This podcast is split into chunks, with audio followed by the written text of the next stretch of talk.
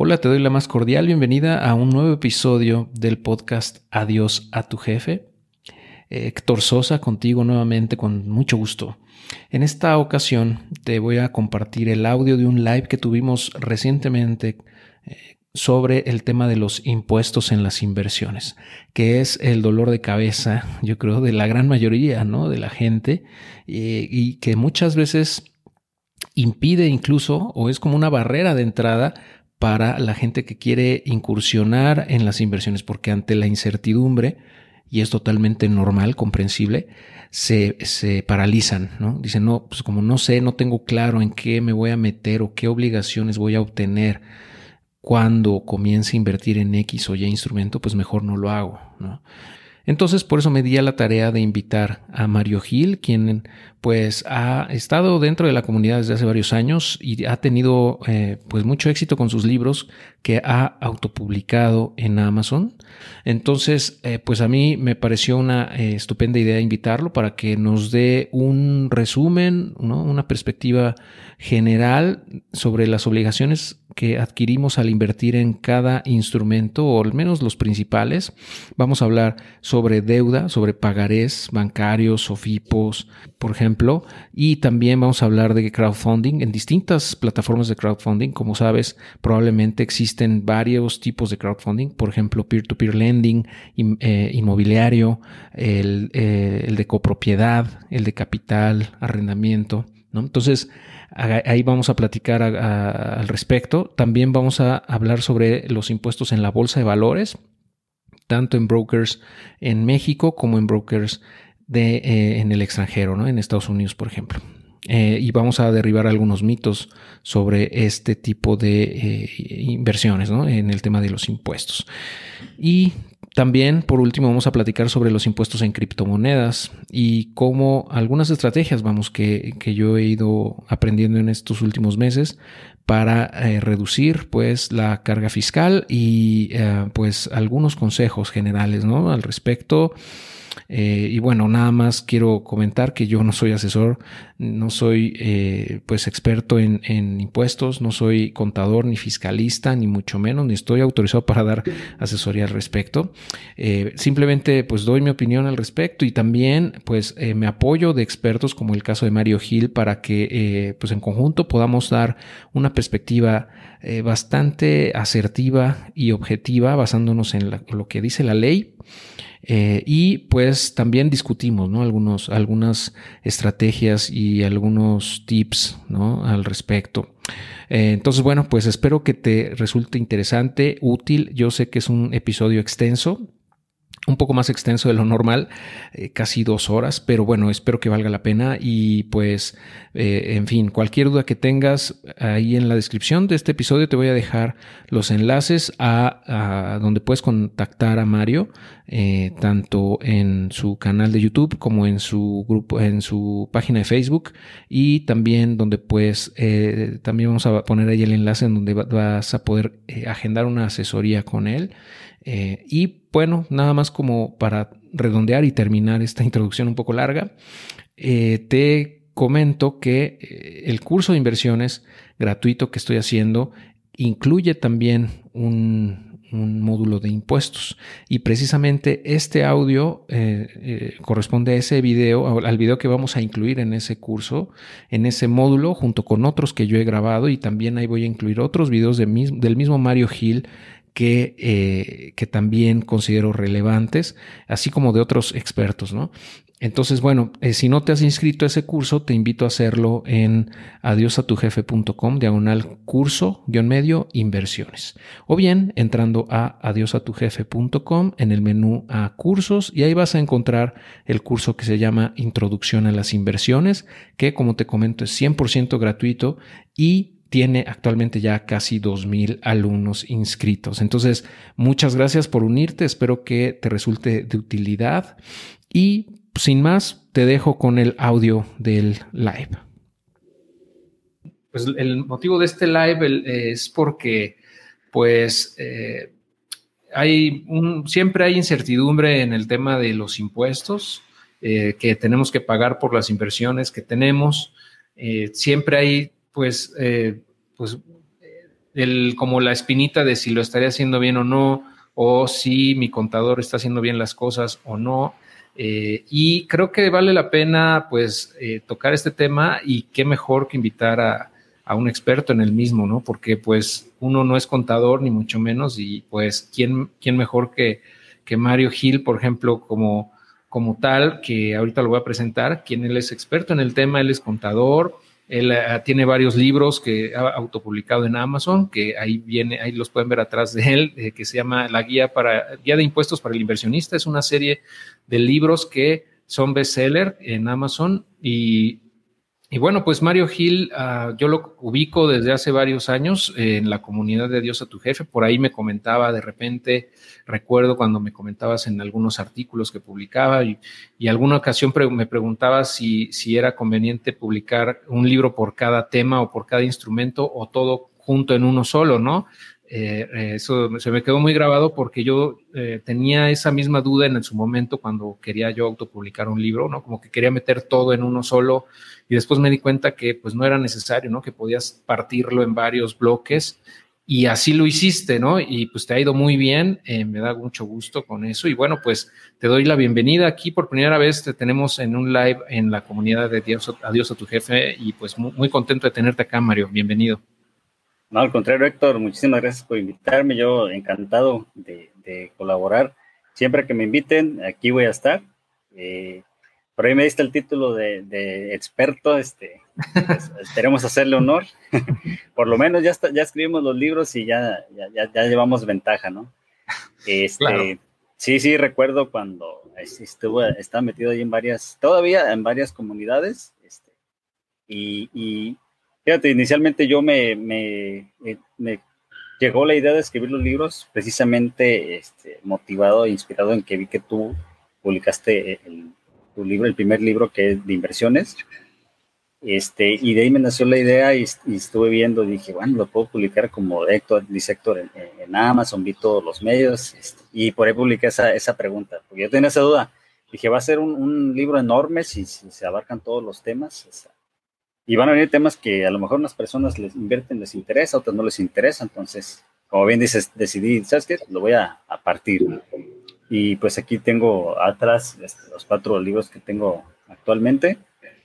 Este, gracias, a, agradezco que se han recibido este, bastante bien. Y como comentas, algunos sí, algunos han sido bestsellers ahí en, en Amazon. Entonces, eh, pues estoy muy agradecido con la recepción que han tenido este, los libros hasta, hasta, hasta la fecha. Me da mucho gusto, Mario. Y pues, mira, pues para la, la gente que no te ubica aún, cuéntanos brevemente de ti, por favor.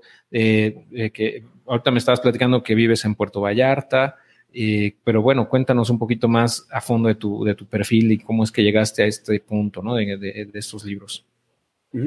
Sí, yo, como dices, vivo acá en Puerto Vallarta aguantando el, el calor, ahora sí que está tremendo acá en estas fechas nada más amenaza, pero no llueve.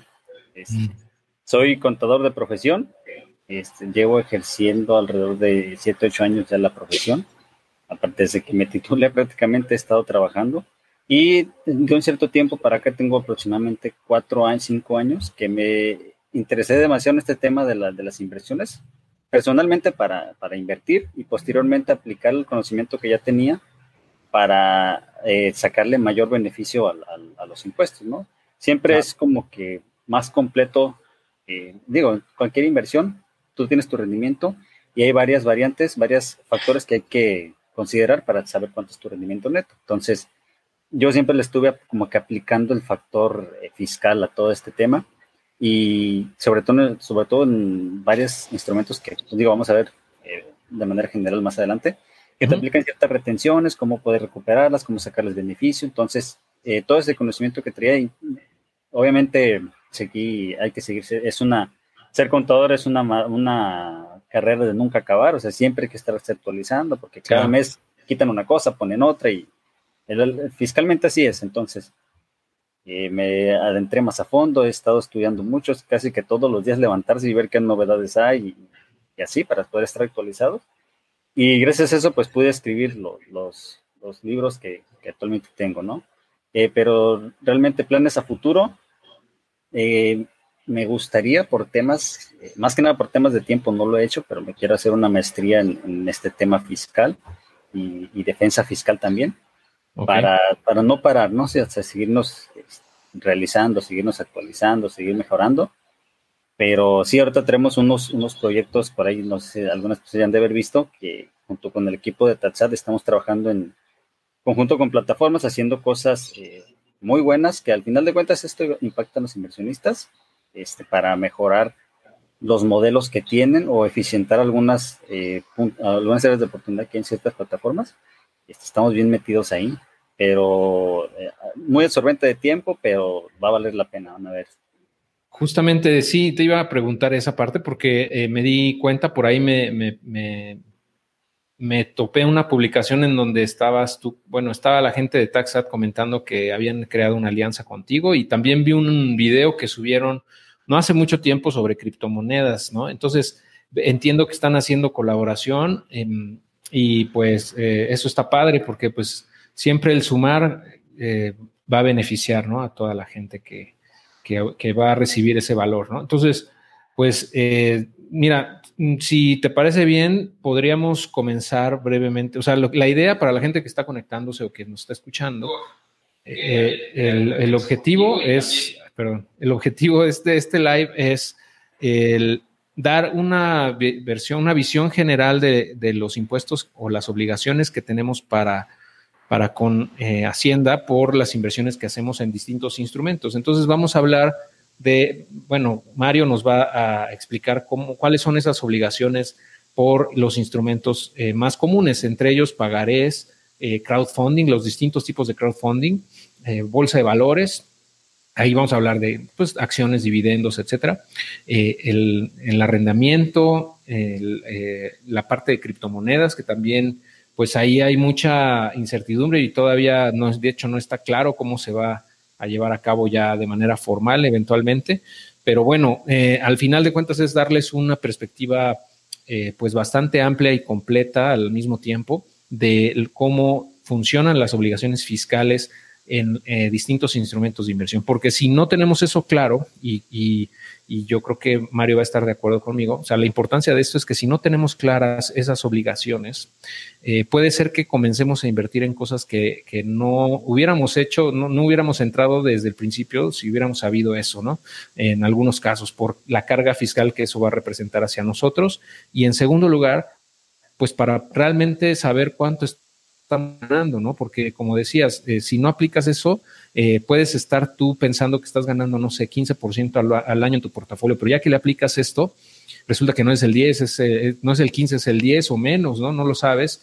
Entonces, eso nos da pues mucha más certidumbre de realmente qué tanto estamos ganando, ¿no? En lo que estamos haciendo. Entonces, pues mira, sí, mira, pues vamos a empezar por lo más facilito, yo creo, Mario en el tema de, los pagarés, ¿no? En deuda, si te parece bien. Claro, claro. Dar, por favor.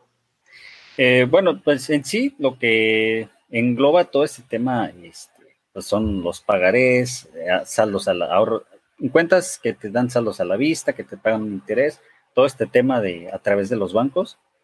Eh, prácticamente todos estos instrumentos no generan IVA porque como tal no se considera una actividad comercial, sino que tú estás poniendo tu dinero, el banco es el que hace la actividad productiva, ya no ya solo te pagan a ti un rendimiento. Entonces, esto es una, la primera ventaja de entrada es que no, no detona un IVA. Entonces ya de ahí llevas pues un ahorro, te quitas las obligaciones de que mandar tu Dios, de que pagar el IVA y todas esas cuestiones, ¿no? Eh, en específico, fíjate que hay una, algo que, a toda la gente nos gusta, personalmente me incluyo también, es una fracción que tenemos por ahí en el artículo 93 en la ley del ISR, donde nos dan cinco UMAS anualizadas de, saldo promedio diario. Yo creo que todos aquí ya lo hemos escuchado.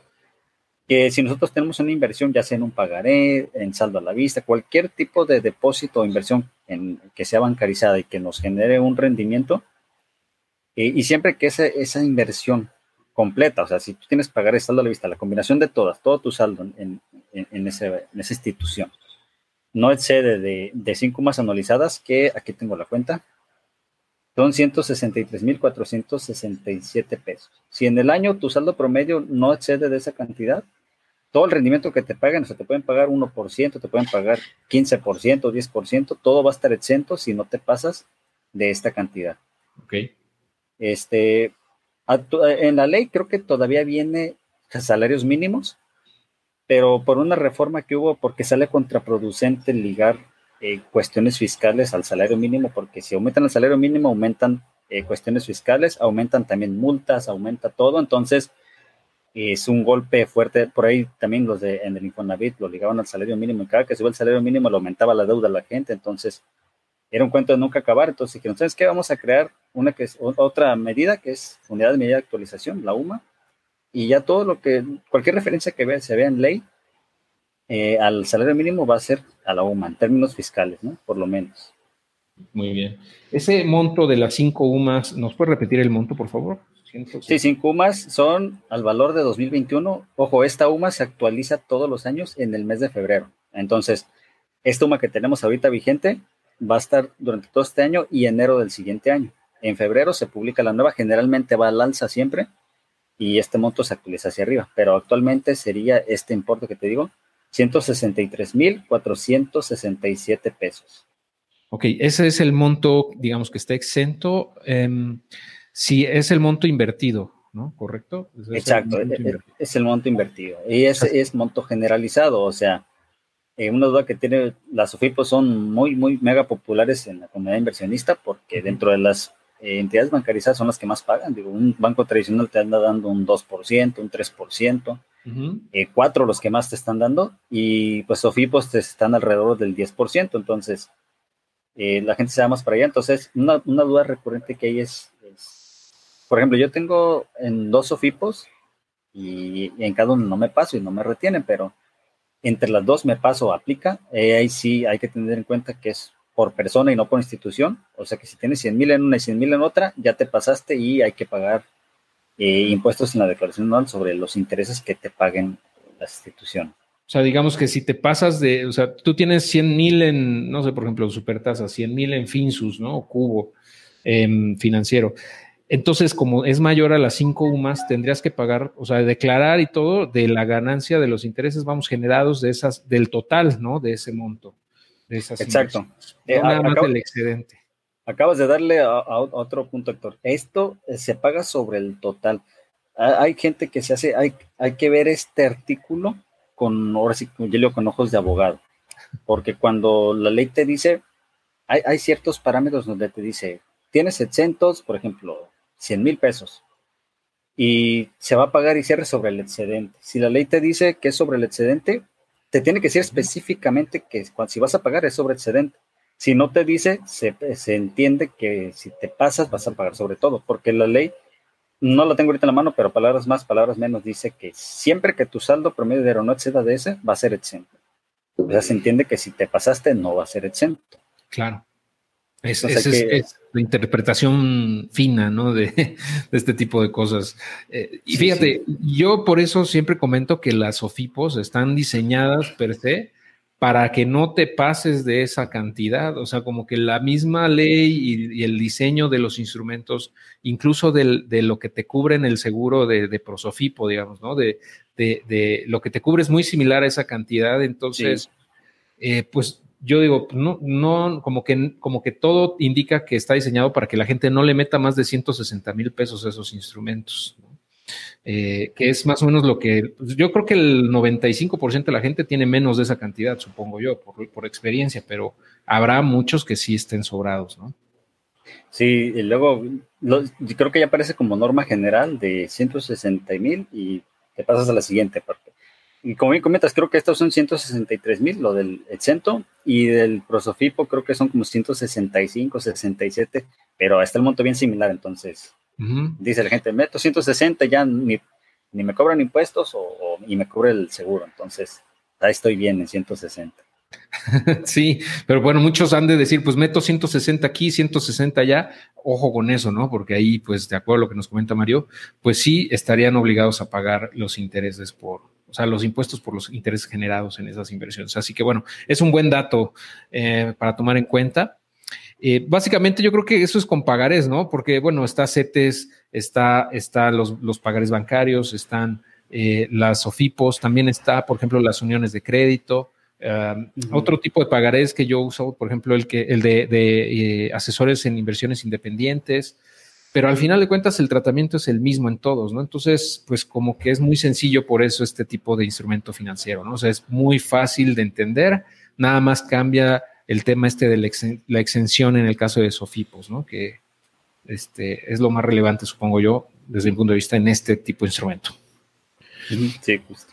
Ahora, ahora podemos pasar a crowdfunding, porque crowdfunding yo creo que es un poquito más, uh, pues tiene más variaciones, más variantes que eh, pues como saben, mucha gente de la comunidad seguramente conoce ya este tipo de instrumentos de, inversión que tenemos eh, peer-to-peer lending, ¿no?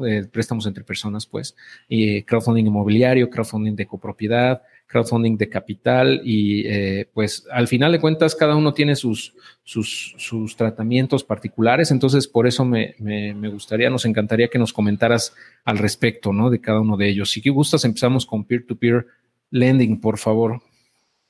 Claro, Héctor. Nada más, eh, regresando un, pasito para atrás, nada más para no dejarlo pasar por alto, el tema de la retención, que casi se mandaba yendo en, los instrumentos bancarios. Esa, como son del sistema financiero, viene en la ley de ingresos de cada año, donde pues dice cuánto se va a recaudar y todo el, presupuesto de ingresos de la federación. La van cambiando cada año. El año pasado era 1.45%, este año es 0.97%, aplicado sobre el, el capital invertido. Importante aquí este, nuestros señores legisladores fueron muy, eh, pues, listos, por así decirlo. O sea, dices, ah, pues si a ti el banco te paga poquito, a mí no me vas a pagar sobre un porcentaje sobre lo que a ti te den, porque a lo mejor a ti te dan 2% y a mí no me sale. Me vas a pagar sobre el capital. Entonces, ellos ahí van cubiertos. Esa, en diciembre de cada año publican el presupuesto de ingresos de la federación. Ahí lo podemos ver.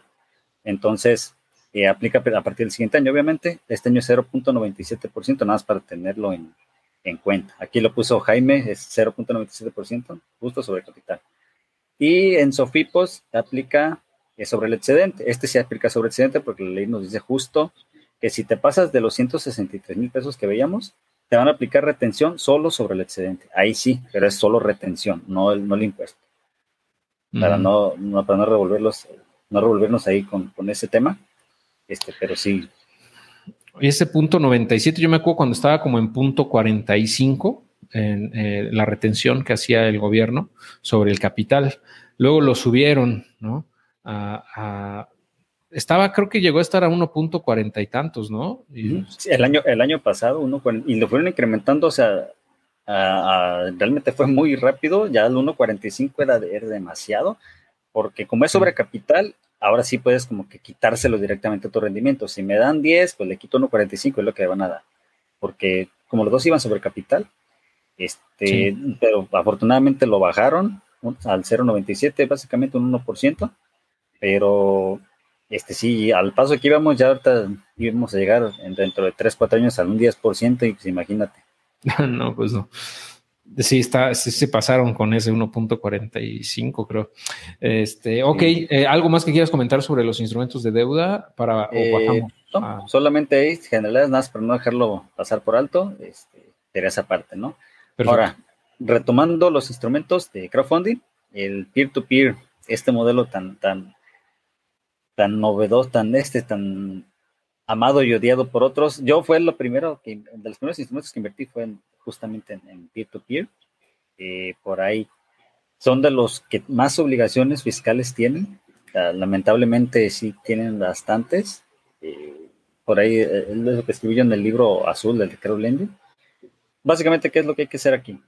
Cuando uno tiene, hablamos que uno tiene intereses de préstamos, digo, intereses de inversiones en los bancos, eso es hasta la declaración anual, no hay que mandar post profesional, no hay que mandar nada. Pero cuando sea un préstamo, algo diferente ahora como tal un préstamo, no una inversión, sino un préstamo, que es lo que se hace aquí en este, en este peer-to-peer, sí hay que mandar, eh, si hay cuestiones de IVA, aquí sí generan IVA este, este, tipo de, porque es un préstamo, no es una inversión como tal, y genera pago de ISR. El pago de ISR prácticamente es dos veces al año, es declaraciones semestrales.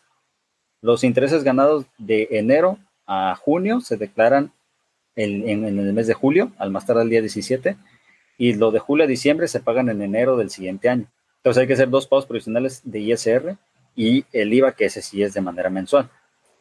Eh, aquí lamentablemente pues sí, sí, generan IVA y genera una, una, declaración informativa que es prácticamente, se llama, es la famosa DIOT, que no es más que un, un, reporte que le mandas tú al SAT donde le dices a quién le pagaste, quiénes son tus proveedores, a quiénes les pagaste.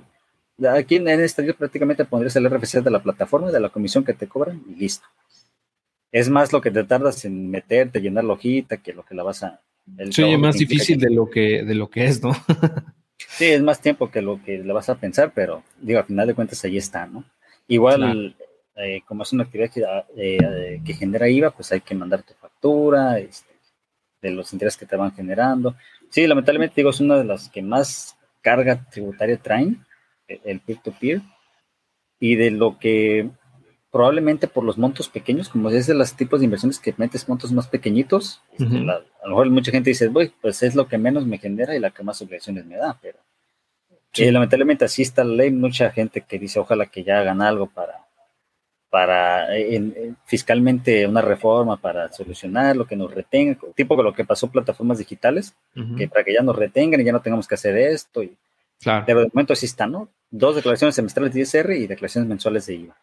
Sí, y aparte no, no se consideró en la ley de fintech, ¿no? Entonces no, no está eso ni siquiera contemplado en el corto plazo ni mediano plazo. Entonces, pues por lo que pienso, lo que veo, vamos a seguir así todavía un rato, ¿no? Eh, con, con, ese tipo de instrumentos.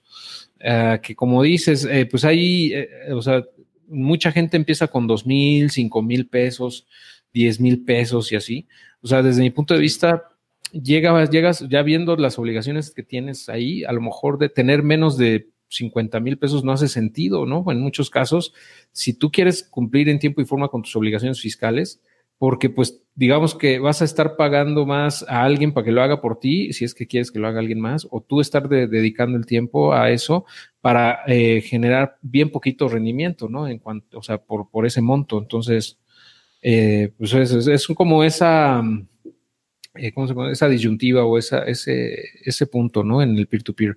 Ahora, hay mucha gente que no lo hace y pues igual y no pasa nada, ¿no? Nada más que ahí pues estás eh, eh, expuesto a que pues, tengas alguna inconsistencia y que te, te, hagan alguna, algún requerimiento o alguna multa, ¿no? Porque pues no estás cumpliendo con lo que eh, en teoría deberías estar haciendo, ¿no? Sí, justo, justo eso. Ok. Ahora, eh, otro que es menos complejo en ese sentido, pues es el inmobiliario, ¿no? Que, que estábamos platicando antes de empezar. Si gustas empezar con él o tienes alguna otra observación sobre no, este peer-to-peer lending. Simplemente pues, okay. lo, lo, lo, comentábamos, ¿no? En el tema de eh, inmobiliario, aquí hay varias, eh, ahora sí que varias vertientes. Hay inmobiliarios de, de, deuda y inmobiliarios de copropiedad. El de deuda es prácticamente como lo que te pagan son intereses.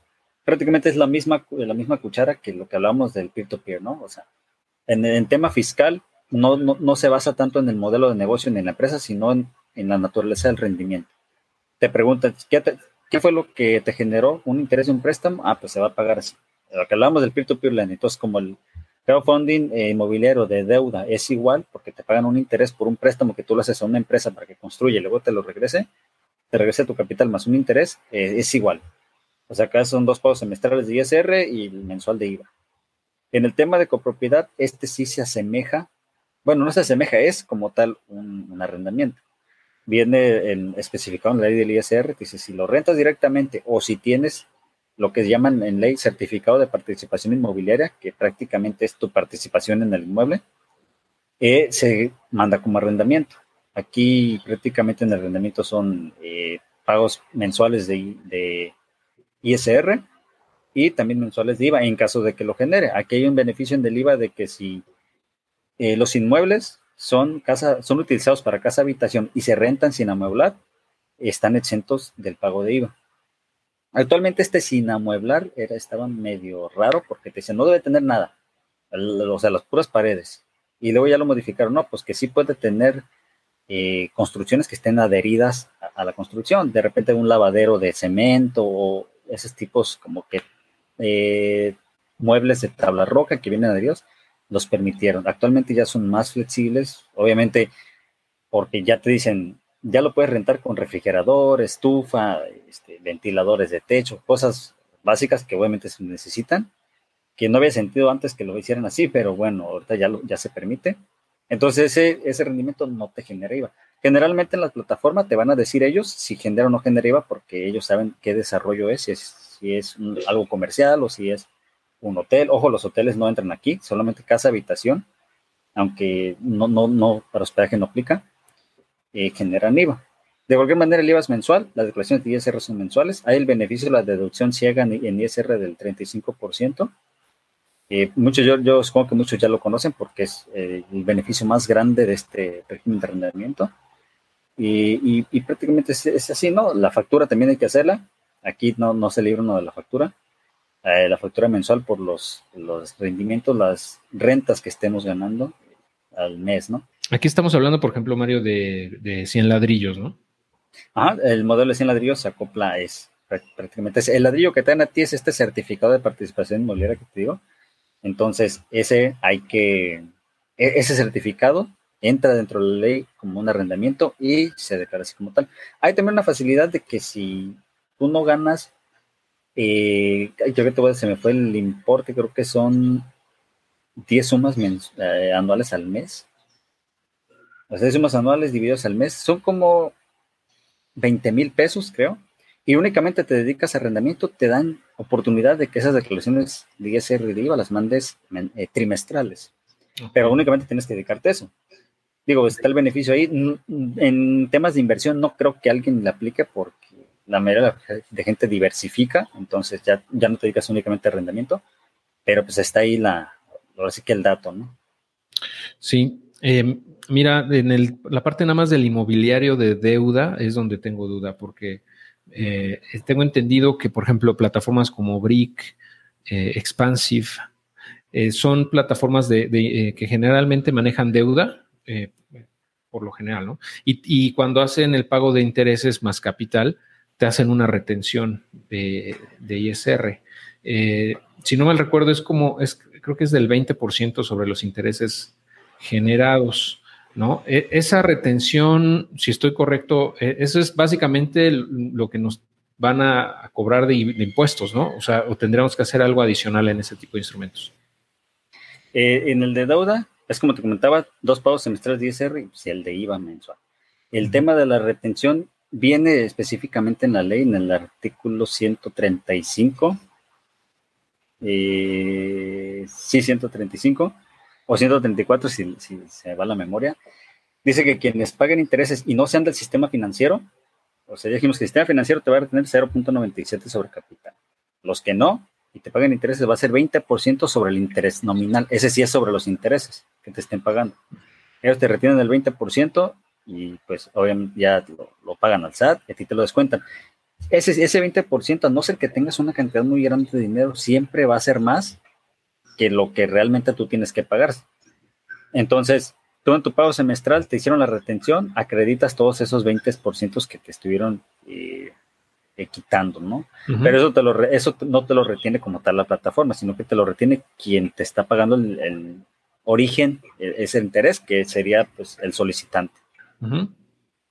Y tu comprobante, pues es la, la factura o en caso de constancia de retención que te la entreguen, pues también eh, con eso soportas ese 20% que te están reteniendo. Y podrías incluso tener saldo a favor, ¿no? Eventualmente, sí, por lo que entiendo. Eh, seguramente yo pienso, porque te digo, necesitas tener una inversión muy grande, 20% es muy alto, eh, la verdad es demasiado alto, yo creo que la tasa promedio estarán entre un 8 o 10% y se me hace mucho pero 20% sí está, está altísimo. Yo creo que tienes que tener una inversión como de mínimo 80, 100 mil pesos para que salieras tablas con ese 20% que te retiene, ¿no? Entonces, sí está muy alto, conviene acreditarlo y, pues recuperas, como dices tú, un saldo a favor de esa retención que te hace. Ok. Fíjate, ahí sí eh, yo no lo he hecho, yo lo dejé así con ese 20 y ya no, no he hecho esa, esa acreditación ni pedir el, eh, el saldo a favor ni nada porque pues el monto que tengo invertido en esos instrumentos es ah, históricamente ha sido mayor a esa cantidad que comentas, ¿no? De 80, 100. Entonces, como que pienso yo que ya da lo mismo prácticamente. O sea, no sé, esa es mi, percepción, igual estoy mal, ¿no? sí, igual y te estás yendo tablas, tío. El 20 es grande. Como ya ves que la se paga conforme a un tabulador que conforme más ingreso ganas, pues más te van subiendo un porcentaje. Y creo que sí está el porcentaje del 20% corresponde a un ingreso, este, pues, no, no, no, sé, no tengo ahorita la cifra, pero sí es un ingreso alto. Pues la mayoría de la gente no lo tiene, eh, por eso no lo tenemos, bueno, más bien. por eso digo que en el 90% de las ocasiones de los inversionistas eh, van a sobrado ese, ese 20%. Ok. Ok, perfecto. Es muy buen dato porque yo no tenía eso en el radar, eh, honestamente. Eh, perfecto. Ah, ahora, eh, cuéntanos, justamente en los comentarios nos estaban preguntando sobre Snowball en el, tema de, de, capital, ¿no? O sea, crowdfunding de capital. Creo que ahí hay también bastantes dudas. Sí, el de capital prácticamente se refiere a que tú eres partícipe del capital de una, de una empresa, ¿no? Prácticamente estás comprando acciones, una participación, un pedazo, un cachito de, una empresa. Entonces, ¿qué es lo que al volverte socio, lo que te pagan esas empresas, lo que distribuyen a sus socios como tal son dividendos? Eh, el tema de dividendos ahora sí que está un poquito más controlado ya por el SAT y, y viene, trae varias implicaciones, pero de manera general, Dividendos, no hay que hacer pagos provisionales, es hasta la declaración anual. Ahí, cada que te pagan eh, un dividendo, te aplican a las personas físicas una retención del 10%, ¿sí? Sobre lo que te están distribuyendo, salvo algunas, eh, algún supuesto que, es que te hayan repartido utilidades que se hayan generado en 2013 o anterior. Una empresa genera utilidades y las deja guardaditas. Sí. 2010 las guarda, 2011 las guarda, 2013 las guarda. y ellos los pueden distribuir las utilidades del año que sea, del que ellos quieran, en el momento en que ellos quieran, decidan. Entonces, si te dicen, ¿sabes que te vamos a distribuir un, dividendo de 2011 de las utilidades de aquellos años? Esa no te genera el 10% este que te estoy comentando que te van a retener. De 2013 en adelante, 2014 en adelante, todas te van a aplicar 10% a personas físicas. A no ser que seas empresa, no te lo aplican, pero a personas físicas todo. Entonces prácticamente esa es la retención que te aplican. Hay otra cuestión que es de que si viene de CUFIN, no sé, a lo mejor aquí alguien ya está relacionado con ese término, de que las personas morales como tú, Héctor, como yo, como todos, pagan sus impuestos, ellos lo pagan, nosotros los pagamos en abril, la declaración anual, y ellos la hacen en marzo. Entonces le dicen, si, por ejemplo, es febrero, no has pagado tus impuestos, persona moral, y quieres distribuir dividendos, le vas a quitar, le vas a dar una mordida. Viene un procedimiento, pero prácticamente es el 30%. Le vas a hacer una mordida al 30%, me lo vas a pagar y lo que quede, ahora sí se lo distribuyes como dividendo. Mm. Porque yo no voy a perder impuestos, o sea, yo no lo voy a, a, perderlo. O sea, págame primero a mí y ya luego reparte lo que quieras. Dicen, pero si ya pagaste tus impuestos y esas fueron las utilidades que dejaste guardaditas, ya libres de impuestos, y estas las distribuyes, ya no le quites nada, ya dáselas, nada más quítales el 10%. Entonces, prácticamente el panorama es así. Como son de capital, instrumentos de capital, no generan IVA, ahí no hay IVA en los dividendos. Son simplemente este, este tema de ISR, ¿no? Es, sencillo porque no hay que mandar pagos provisionales, no hay que declarar IVA, no hay que hacer absolutamente nada, simplemente en tu declaración anual tienes tu constancia y pues mete los datos que vengan ahí, tipo, tipo como en las SOFIPOS, ¿no? Que dan tu constancia, solo que ya viene precargado. El de dividendos no he visto ocasiones muy puntuales, yo creo que de 100 declaraciones, dos han venido información precargada, pero normalmente no viene. 99% de los casos no viene y uno lo tiene que poner. Ok. Entonces, pues suena bastante sencillo, ¿no? En comparación a peer-to-peer, por ejemplo, ¿no? Este, entonces, muy bien. Eh, también Propeller, en algún caso, ahorita no está aceptando inversión, me parece, pero en su momento sí, entonces entra también en ese esquema, entiendo. Eh, igual Play Business, ¿no? En algunos casos. Eh, bueno, nos estaban preguntando también en los comentarios antes de avanzar a otro tipo de crowdfunding. En el caso de, eh, de, de, perdón, de M2 Crowd, ¿cómo sería el pago de los impuestos? Lo que sucede aquí, y no sé cómo lo veas tú, Mario, no sé, pero por alguna razón M2 Crowd está reteniendo, o al menos la última vez que chequé estaba reteniendo el punto 97, así como, como una institución financiera, como lo que mencionábamos en, los pagares. Eh, eso, técnicamente, pues no sé si sea correcto, ¿no? No sé qué opinas. Eh, M2 Crowd como tal no es una institución del sistema financiero porque, digo, ajeno a que los estén regulando ahorita, el sistema financiero, prácticamente el sistema bancarizado. E, es a lo que se refiere en la ley del impuesto sobre la renta. Todos los que sean afores, fondos de pensiones, eh, bancos, sofipos, por las casas de bolsa y por el estilo. Entonces, yo tenía esta duda inicialmente en el dice, ¿por qué están reteniendo la tasa del sistema financiero si ellos no son, no son integrantes del sistema financiero? Y eh, ese, investigando ya me di cuenta que se debe a su estructura que tienen. Ellos tienen una, me parece que es una Sofipo detrás de ellos. Entonces lo que hacen es como tercerizar tu inversión, ¿no? Eh, es como que si te pasan tus datos, ah, ok, Héctor abre su cuenta en M2Crowd, agarro sus datos, le abro una cuenta en esta Sofipo y el dinero que Héctor manda lo mete directamente a la Sofipo.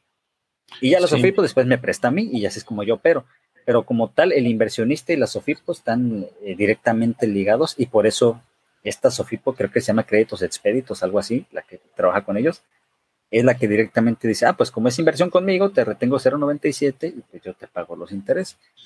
Sí, según yo es una, una SOFOM, pero no estoy seguro. Bueno, el caso es que de alguna manera usaron esa figura para poder irse por ese camino, ¿no? De, la retención del punto 97.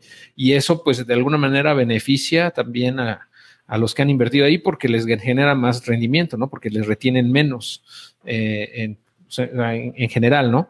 Pero, pues, no sé cómo vaya a quedar ahora ya con la regulación de la ley FinTech. Seguramente ahí los van a, a meter en la misma caja que el resto de las, de las FinTech, ¿no? Sí, fíjate, justo como comentas, no sé si eh, yo duré tiempo hasta que vi las algunas constancias que de darme cuenta que lo hacían así. No sé si para temas de la regulación de la comisión este, esté permitido hacerse como esa tercerización. No tengo idea. Pero sí te facilita, o sea, como dices tú, te facilita muchísimo porque no hay que, te quita toda esa, esa, esa carga. O sea, prácticamente estás invirtiendo en una, creo que si es una SOFOM, prácticamente estás invirtiendo en un sistema financiero y pues se simplifica mucho el tema. Perfecto. Bueno, vamos a avanzar si te parece bien. Hay varias preguntas ahí, pero los voy a dejar al final para no estarnos eh, deteniendo. Nada más quise hacer esta mención porque me parece que es un caso atípico ¿no? dentro de este tipo de instrumentos que, mucha gente tiene esa misma duda. ¿no? Eh, ok, nos, creo que terminamos ¿no? con la parte de, crowdfunding, si, si, estoy bien, o si no, le damos a cuál falta. ¿No nos falta ninguna? Eh, son, son los tres modelos deuda, con propiedad y este, Capital, hablamos de arrendamiento, de peer-to-peer, inmobiliario, copropiedad. Ok. Perfecto. Ah, bueno, pues creo que ahora podemos avanzar rápidamente con bolsa de valores antes de eh, cerrar con criptos, que es el tema en boga y eh, que todo el mundo tiene ahorita en la cabeza, seguramente eh, por lo que ha estado pasando en las últimas semanas y específicamente hoy. Entonces, creo que vamos a cerrar con broche de oro con esa parte. Entonces, antes de criptos, podemos, por favor, nos puedes explicar lo de la bolsa de valores. Esta parte, siempre hay esa pregunta de por, si conviene más invertir en México, en un broker mexicano o en un broker eh, de Estados Unidos, por ejemplo, no sé, Interactive Brokers, Ameritrade, eh, Thinkorswim, ¿no? Etcétera. Entonces, eh, esa es, una duda bien común. Entonces, me encantaría que nos, nos dieras tus puntos de vista al respecto, por favor.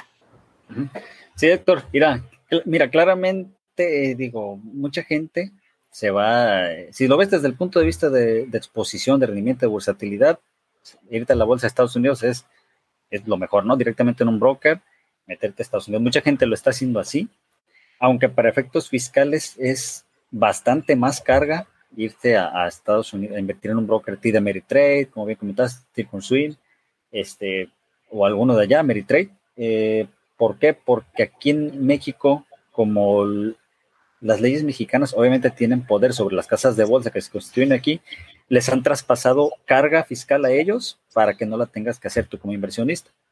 Entonces, si tú te vas a un broker del extranjero, todas esa, esas obligaciones que el SAT le dice, ¿sabes qué, broker? Tú lo vas a hacer y se lo vas a entregar él ya, o sea, ya, ya hecho, ya listo, para que él declare. Eso ya no tienen obligación de hacerlo y lo tienes que hacer tú por tu propia mano. ¿Qué es lo que pasa? Por ejemplo, algo en el tema de acciones. En el tema de acciones hay que hacer cálculos de inflación. Tú compras una acción y al momento que la vendes hay que hacer cálculos de inflación. Puedes no hacerlo, pero estarías como que perdiendo, perdiéndole utilidad porque si le metes inflación, pues obviamente incrementas el costo de la acción y la ganancia fiscalmente va a ser menor.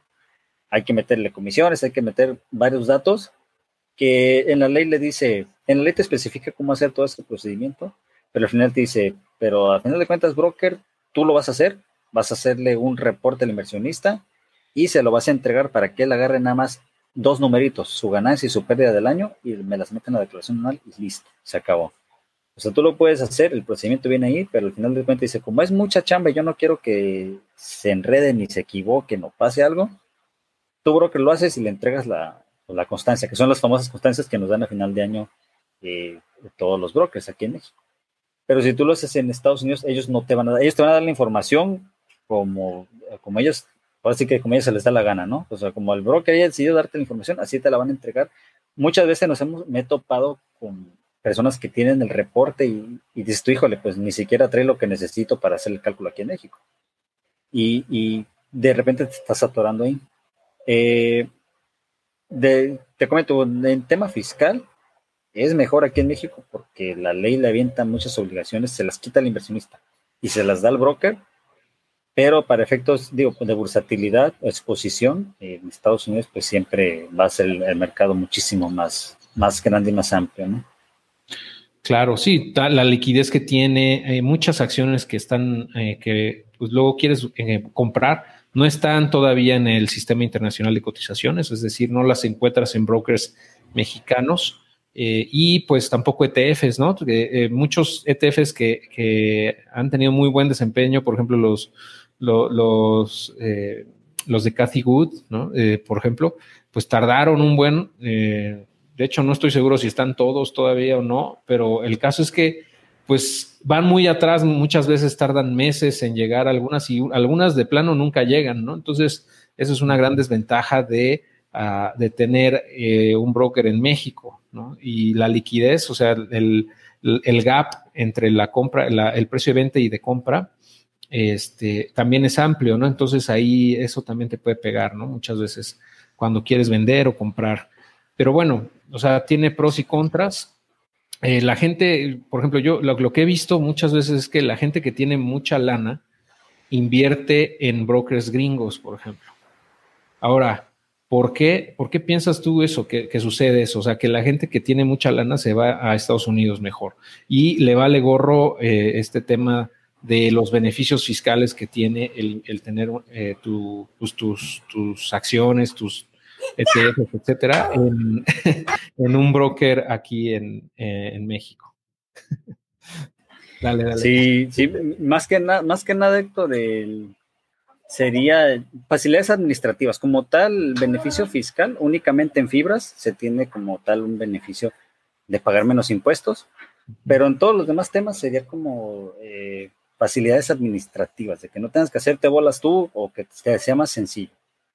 Pero en, es que siempre, yo, perdón, perdón, es que siempre he escuchado, o sea, varias veces he escuchado que dicen, es que aquí en México te conviene más porque vas a pagar menos impuestos, ¿no? Porque si no, si te, vas a un broker gringo, te van a retener el 30% de ISR cuando quieras eh, te tomar ganancias.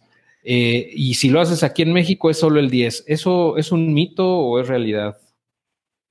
Ah, ese, era el otro, el otro que iba como tal, en Estados Unidos, digo, yo no soy experto para nada en la, legislación de Estados Unidos, pero sé como que lo que debo saber para que impacte aquí en México. Ellos, eh, he visto que en, Estados Unidos tienen una tasa de retención eh, fija, por así decirlo, del 30% para todas aquellas personas que son extranjeras.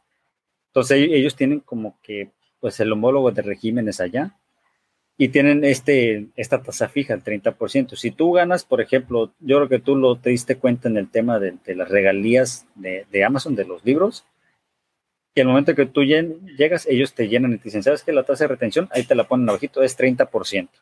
Si quieres que la, bajemos conforme a un tratado, porque eh, todos los países tienen tratados, México tiene tratados con un montón de países, entonces te dicen, pues carga tus datos fiscales y acredita tu nacionalidad para aplicar ese tratado. ¿Qué es, qué es el tratado que tiene aquí en México? Como tal, aplica para, eh, en este tema de bolsa, aplica para dividendos. En acciones no te retienen ellos nada.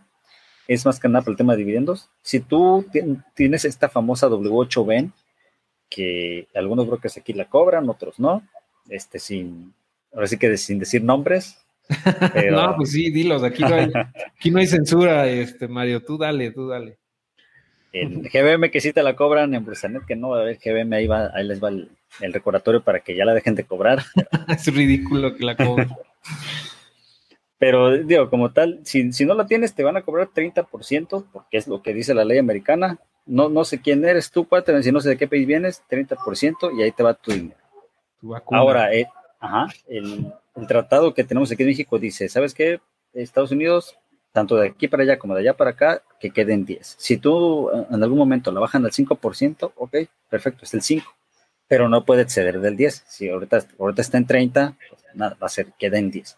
Entonces, eh, si es una reducción importante, un 20% que tiene, porque ese impuesto, ojo, ese, no eso se lo quedan allá los americanos. Entonces, es como que dicen, aquí generaste dinero, pues aquí me vas a dejar esa parte y allá te, mando que se vaya para tu país eh, el resto, ¿no? Porque ese sí se lo quedan de ellos allá. Entonces es como que la desventaja que hay ahí, de, y sobre todo si no tienes la forma W8B.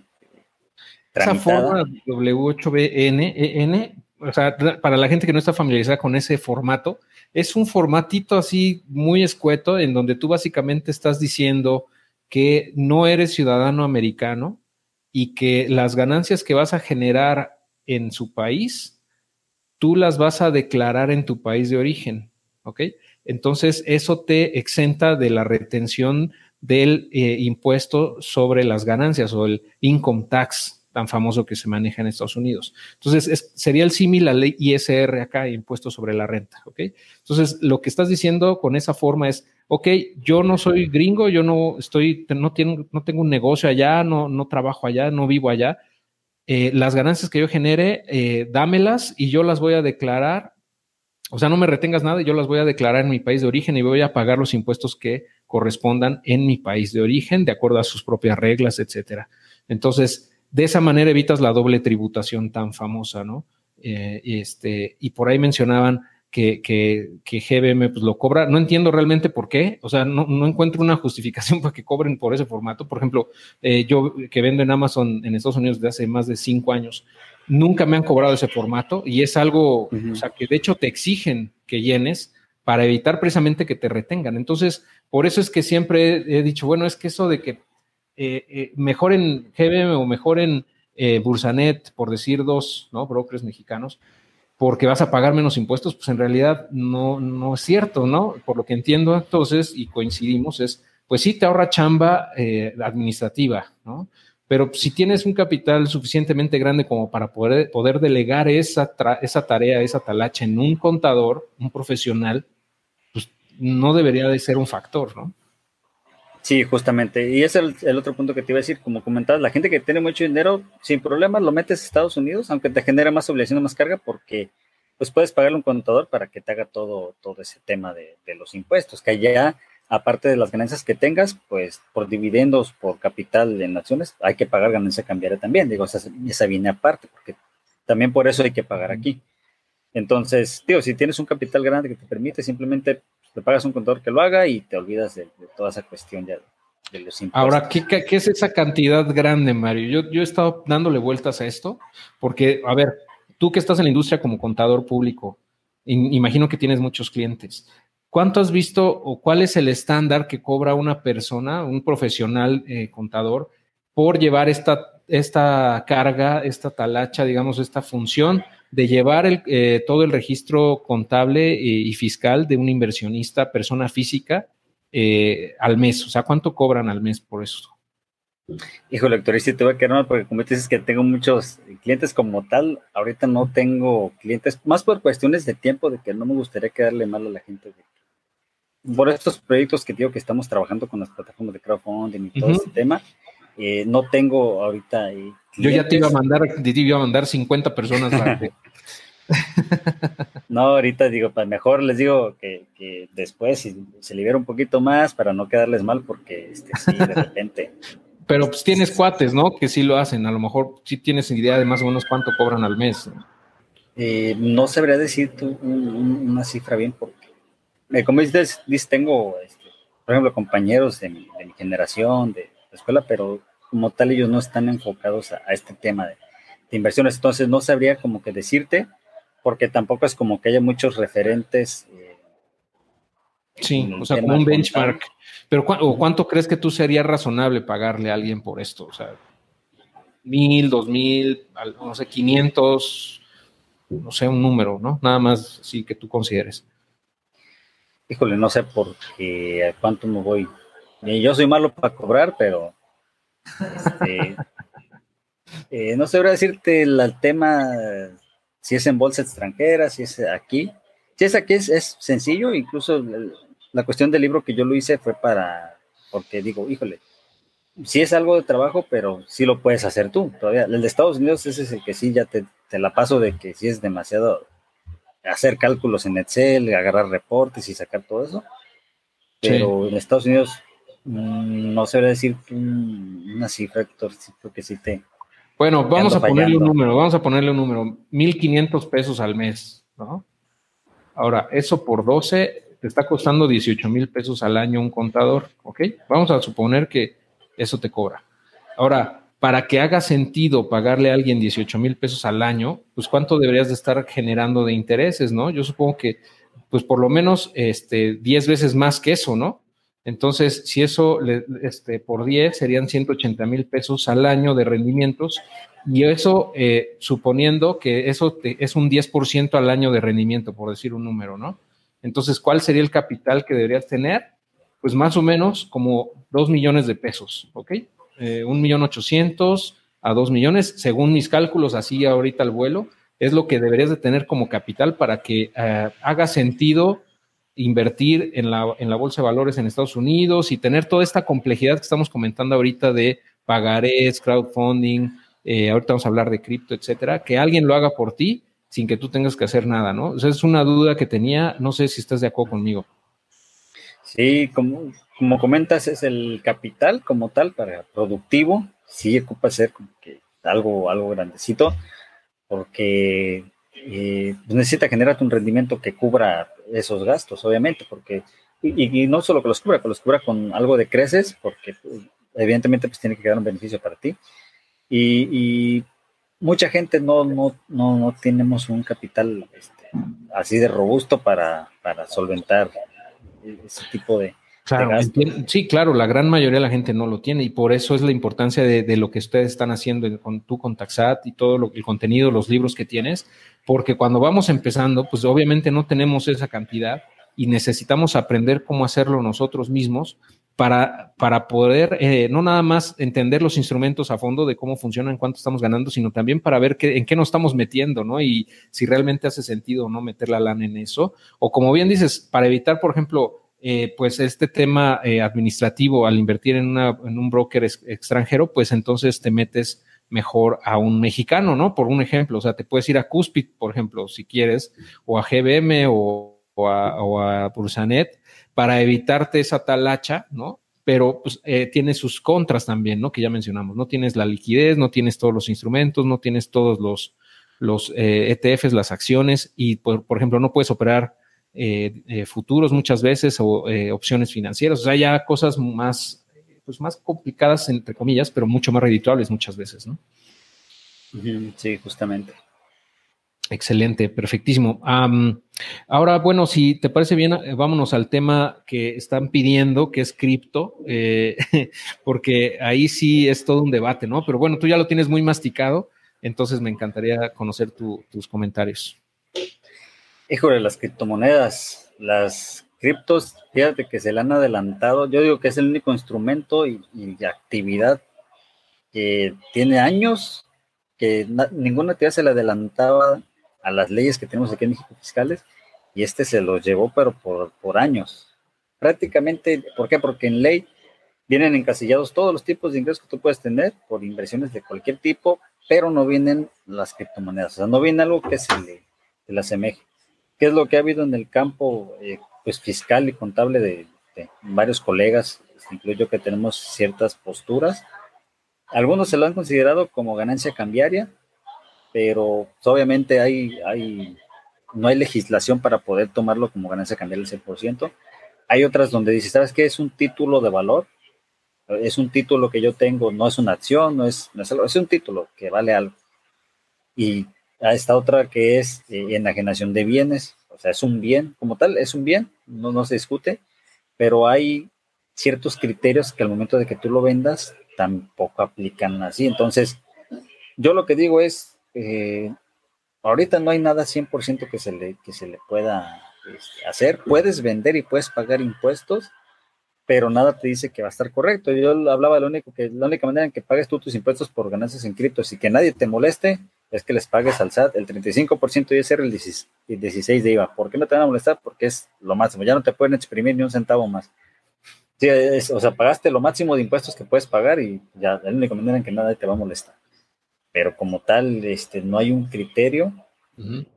Actualmente, esperemos que lo, o sea, ya lo tenemos en ley, en ley FinTech, que ya viene contemplado como activos intangibles. O sea, Ya viene ahí, esperaría, eh, lo más lógico sería que ya se estuviera sobre la mesa el asunto de cómo vamos a hacer con las criptomonedas, aunque de repente aquí en México la legislación va muy lenta. Apenas acaban de regular, eh, poner facilidades para este tema de, de lo que es eh, lo digital, de Uber, todas estas plataformas digitales.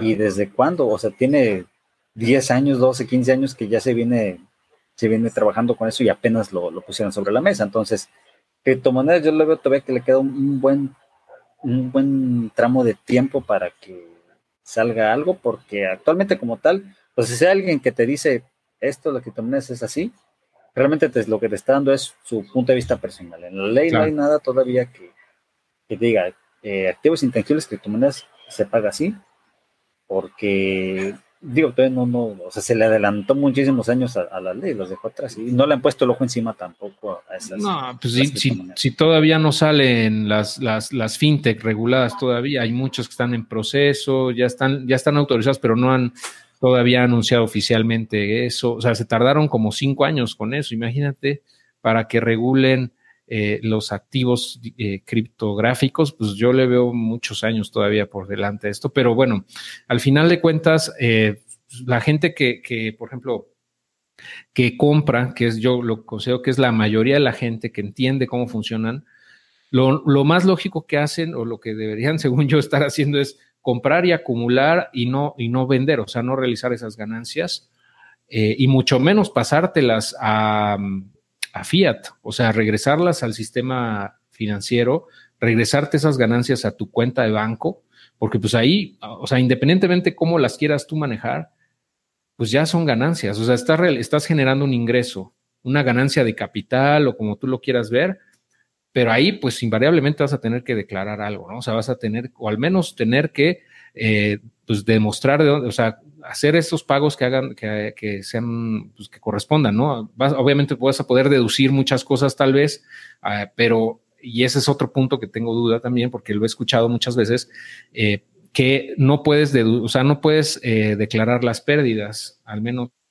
no que yo sepa, o sea, no te las acreditan esas pérdidas por ejemplo, si alguien que compró eh, Bitcoin en 60 mil dólares y ahorita lo vendió en 30 mil, eh, esa minusvalía del 50% la puede acreditar para, para eh, no pagar cuando después suban de, valor. O sea, ¿tú qué opinas? Fíjate, Héctor, justo, justo eso iba ahorita. El, tema, son, son, bien especiales aquí con, en el con, con el tema. Pagar es una obligación deducir es un derecho. Con las obligaciones, el SAT dice, híjole, mano, pues paga. Pues no hay de otra. Ah, no, no, hay de otra. O sea, si tú vas y le pagas, si tú ahorita vas y le depositas mil pesos al, SAT en el banco, y esto van a decir, ah, Héctor, pues, que, a, que a todo dar, ¿no? Muchas gracias. Nadie va, nadie va a levantar la voz, nadie va a decir nada, aunque obviamente tú ese dinero no lo debas, nomás vas y lo, lo depositas porque sí. Te voy a decir, ah, pues perfecto, si lo quieres de regreso o si hay algo, pues ven y ya platicamos y a ver la cosita. Pero deducir es, ¿qué digo? Porque deducir es un derecho. Cuando vas a deducir, es como, ahí se, se ponen, yo digo que se ponen el, trajecito de abogado los del SAT y te dicen, ok, a ver, ¿por qué vas a deducir? Suponiendo un ejemplo que pongo yo, el de la ganancia cambiaria. Si tú tienes una pérdida cambiaria, dices, ah, pues perdí en el Bitcoin, lo vendí a 30, lo compré a 60, y pues perdí un 50%, voy a deducir esa pérdida cambiaria. A ellos te van a decir, ah, no, no, espérate, ¿cómo que pérdida cambiaria? Si conforme la ley monetaria dice que una pérdida cambiaria es la, diferencia en la pérdida de una divisa Pues el Bitcoin es una divisa, porque una divisa es la moneda de curso local de un país y te van a sacar la ley y esto y esto, entonces no aplica tu deducción. Sí. O sea, en cada capítulo de, la ley del ISR, prácticamente la ley dice, por lo que aumenta tu patrimonio vas a pagar. Y deducir, esas sí te las ponen. Uno, puedes deducir esto, esto, esto, esto, y ya. Ahí no te dicen que lo que sea, no te dicen que lo que te haya costado. Lo que sean tus gastos, no. Ahí no. Ahí, sí son bien específicos. Ahí te dicen puntito por puntito, esto sí. Vas a pagar por todo, pero cuando vas a deducir, ahí sí nos vamos a poner especiales porque ahí no, no te vamos a dar rienda suelta. Entonces, es lo que te obligaciones, sin problema, deducción, como es un derecho, ahí sí es que se ponen bien específicos. Y es el, es el tema por el que has oído que dicen que las pérdidas no se pueden deducir, porque como tal, para deducirlo necesitarías que encajen 100% en algún instrumento que ya esté en ley, porque digo, las deducciones ya vienen marcadas ahí, no te puedes inventar una y no te puedes saltar ni un paso. Entonces, por eso dicen, como no vienen la ley las criptos, obviamente no vienen las deducciones. Para pagar puedes pagar porque las obligaciones no tienen limitante, pero las derechos sí. Sí. Por eso viene ese tema de que de repente dice que no lo puedes deducir. Yo concuerdo, yo eh, concuerdo, como no hay un criterio para deducir todavía, para, para aplicar ese derecho de deducción, este sí estaría, igual lo puedes hacer, pero como pues, tal, si el, SAT, si el SAT viene y te revisa, te va a decir, no, no está en ley, no, para mí no, no se van a hacer bolas, es decir, para mí no aplica. Donde tienes que defender eso, pues ahora sí que es como que en un tribunal, ¿no? Vas, vas a un juez y le explicas que te costó eso y acreditas, pero como tal, el SAT no te va a hacer caso. Ah, es otro, es otro, ya otra cuestión. Sí, dice Vicente que en Estados Unidos sí se deduce por pérdidas. Bueno, sí, pero bueno, aquí yo creo que estamos todavía muy lejos de, o sea, las autoridades ni siquiera comprenden realmente cómo funcionan estos activos todavía al 100%. Entonces, pues va a estar complicado, ¿no? Pero mira, fíjate, algo que estaba yo evaluando y he comentado en otros, otras oportunidades es el tema de, o sea, si quieres tú tomar ganancias en, criptos, supongamos que en cinco años tú quieres realizar una ganancia, ¿no? Que Bitcoin ya valga un millón de dólares, ¿no? y dices, ¿sabes qué? Ese Bitcoin que compré eh, en 2021 en 30 mil dólares, pues ya vale un millón, quiero vender la mitad, ¿no? Este, yo te diría, pues cuidado con eso porque, eh, pues al final de cuentas vas a generar una ganancia que vas a, va a ser sujeta a, a impuestos. Entonces, otra estrategia que puede funcionar y que mucha gente en Estados Unidos aplica es eh, eh, a sacar un crédito, sacar un préstamo colaterizado en Bitcoin. O sea, dicen, ok, toma este Bitcoin a tu empresa este, o plataforma que se dedica a eso, te doy este Bitcoin y tú me vas a prestar el 50% de lo que vale ese Bitcoin en dólares en ese momento. Entonces, en este ejemplo, sería medio millón de dólares me lo prestan y eh, se queda como garantía ese Bitcoin, ¿ok? Pero al ser un préstamo, pues no es sujeto a, ISR porque pues es, un préstamo, no es un ingreso, ¿no? Puedes demostrar que es un crédito que te dieron, etcétera, y con eso no, no estaría sujeto, ¿no? Ahora tienes que pagar obviamente ese crédito, pues sí, eventualmente lo vas a tener que pagar, ¿no? Eh, de, este, ya sea que el, Bitcoin se siga apreciando y, y, el monto a pagar corresponda a un porcentaje menor de ese Bitcoin que tú dejaste como colateral, de esa manera te saldría más barato el préstamo. O sea, por ejemplo, si se va de uno a dos, millones, por decir un, número muy loco, este, ese crédito que te dan por, por medio millón de dólares ya representa únicamente el 25% del colateral que dejaste, no el 50%. Entonces tú cuando pagues te van a regresar el 75% de ese Bitcoin, o sea, punto 75 Bitcoin, este, eh, y tú tienes el millón de dólares, del, perdón, el medio millón de dólares, ¿no? En este caso. Entonces, de esa forma, eh, este, podría ser, o sea, es una, opción a futuro, digamos, estamos hablando de aquí a muchos años, ¿no? Tal vez para evitar tomar esas ganancias y no ser sujeto a ISR, o sea, que no te estén clavando el diente, ¿no? Por decirlo así, con esas ganancias, porque eventualmente pueden ser importantes, ¿no? Para todos en, un futuro, ¿no? Ahorita, pues obviamente todos estamos así como que, pues bajaron y todo, pero pues, si lo comparamos con cinco años atrás, pues ahorita están 10x por lo menos o más arriba de lo que estaban hace 3, 4 años. Entonces, pues sí, eventualmente yo creo que puede ser una, una, plusvalía importante y hay que evaluar opciones ¿no? para reducir esa carga fiscal. ¿Qué opinas al respecto, Mario? Fíjate que no, no había escuchado ese, ese concepto de que lo pones, como lo entregas como en garantía al Bitcoin y te hacen un préstamo, justamente los préstamos te lo dan, es un préstamo, no paga nada de impuesto. Fíjate que no sé dónde lo hay, no sé si en Estados Unidos lo están aplicando ese, ese modelo. Sí, bueno, hay varias plataformas en, en el mundo. Una de ellas es, eh, por ejemplo, BlockFi o está Leden. Eh, de hecho, tuve hace poquito un live con Leden, eh, con el cofundador. Es una empresa canadiense eh, y así hay varias, hay varias, obviamente, pues son internacionales, ¿no? O sea, la ventaja de los criptoactivos es que no están sujetos a un solo país, sino son universales. Entonces, pues a ti no te van a pedir, pues, por ejemplo, ni, ni tu, este, no te van a poner trabas porque vives en Venezuela, porque vives en Cuba, porque vives en Afganistán.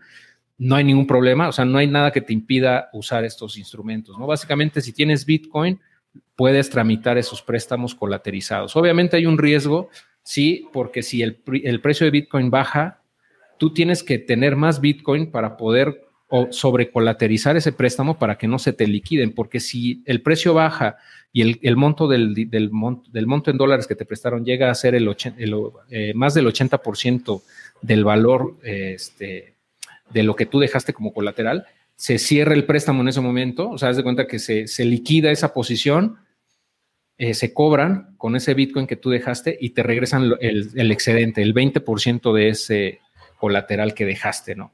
O sea, eh, ese es el riesgo. Si tú eh, no tienes más Bitcoin para sobrecolaterizar, ojo con eso, ¿no? O sea, yo te diría, si lo van a hacer, háganlo con un monto pequeño en proporción a su, a, a, su cantidad que tienen en total, ¿no? Y pueden sacar créditos desde 500 dólares, por ejemplo. O sea, es, no, no estamos hablando aquí de millones de dólares, ¿no? En el ejemplo lo hice así por decir un número, pero realmente lo hacen desde montos muy pequeños. Hay gente que así, así financia básicamente su vida, ¿no? O sea, saca un crédito para los gastos del próximo mes y, y, y ahí lo va y el, crédito, el porcentaje de interés es muy bajo, es menos del 1% al mes.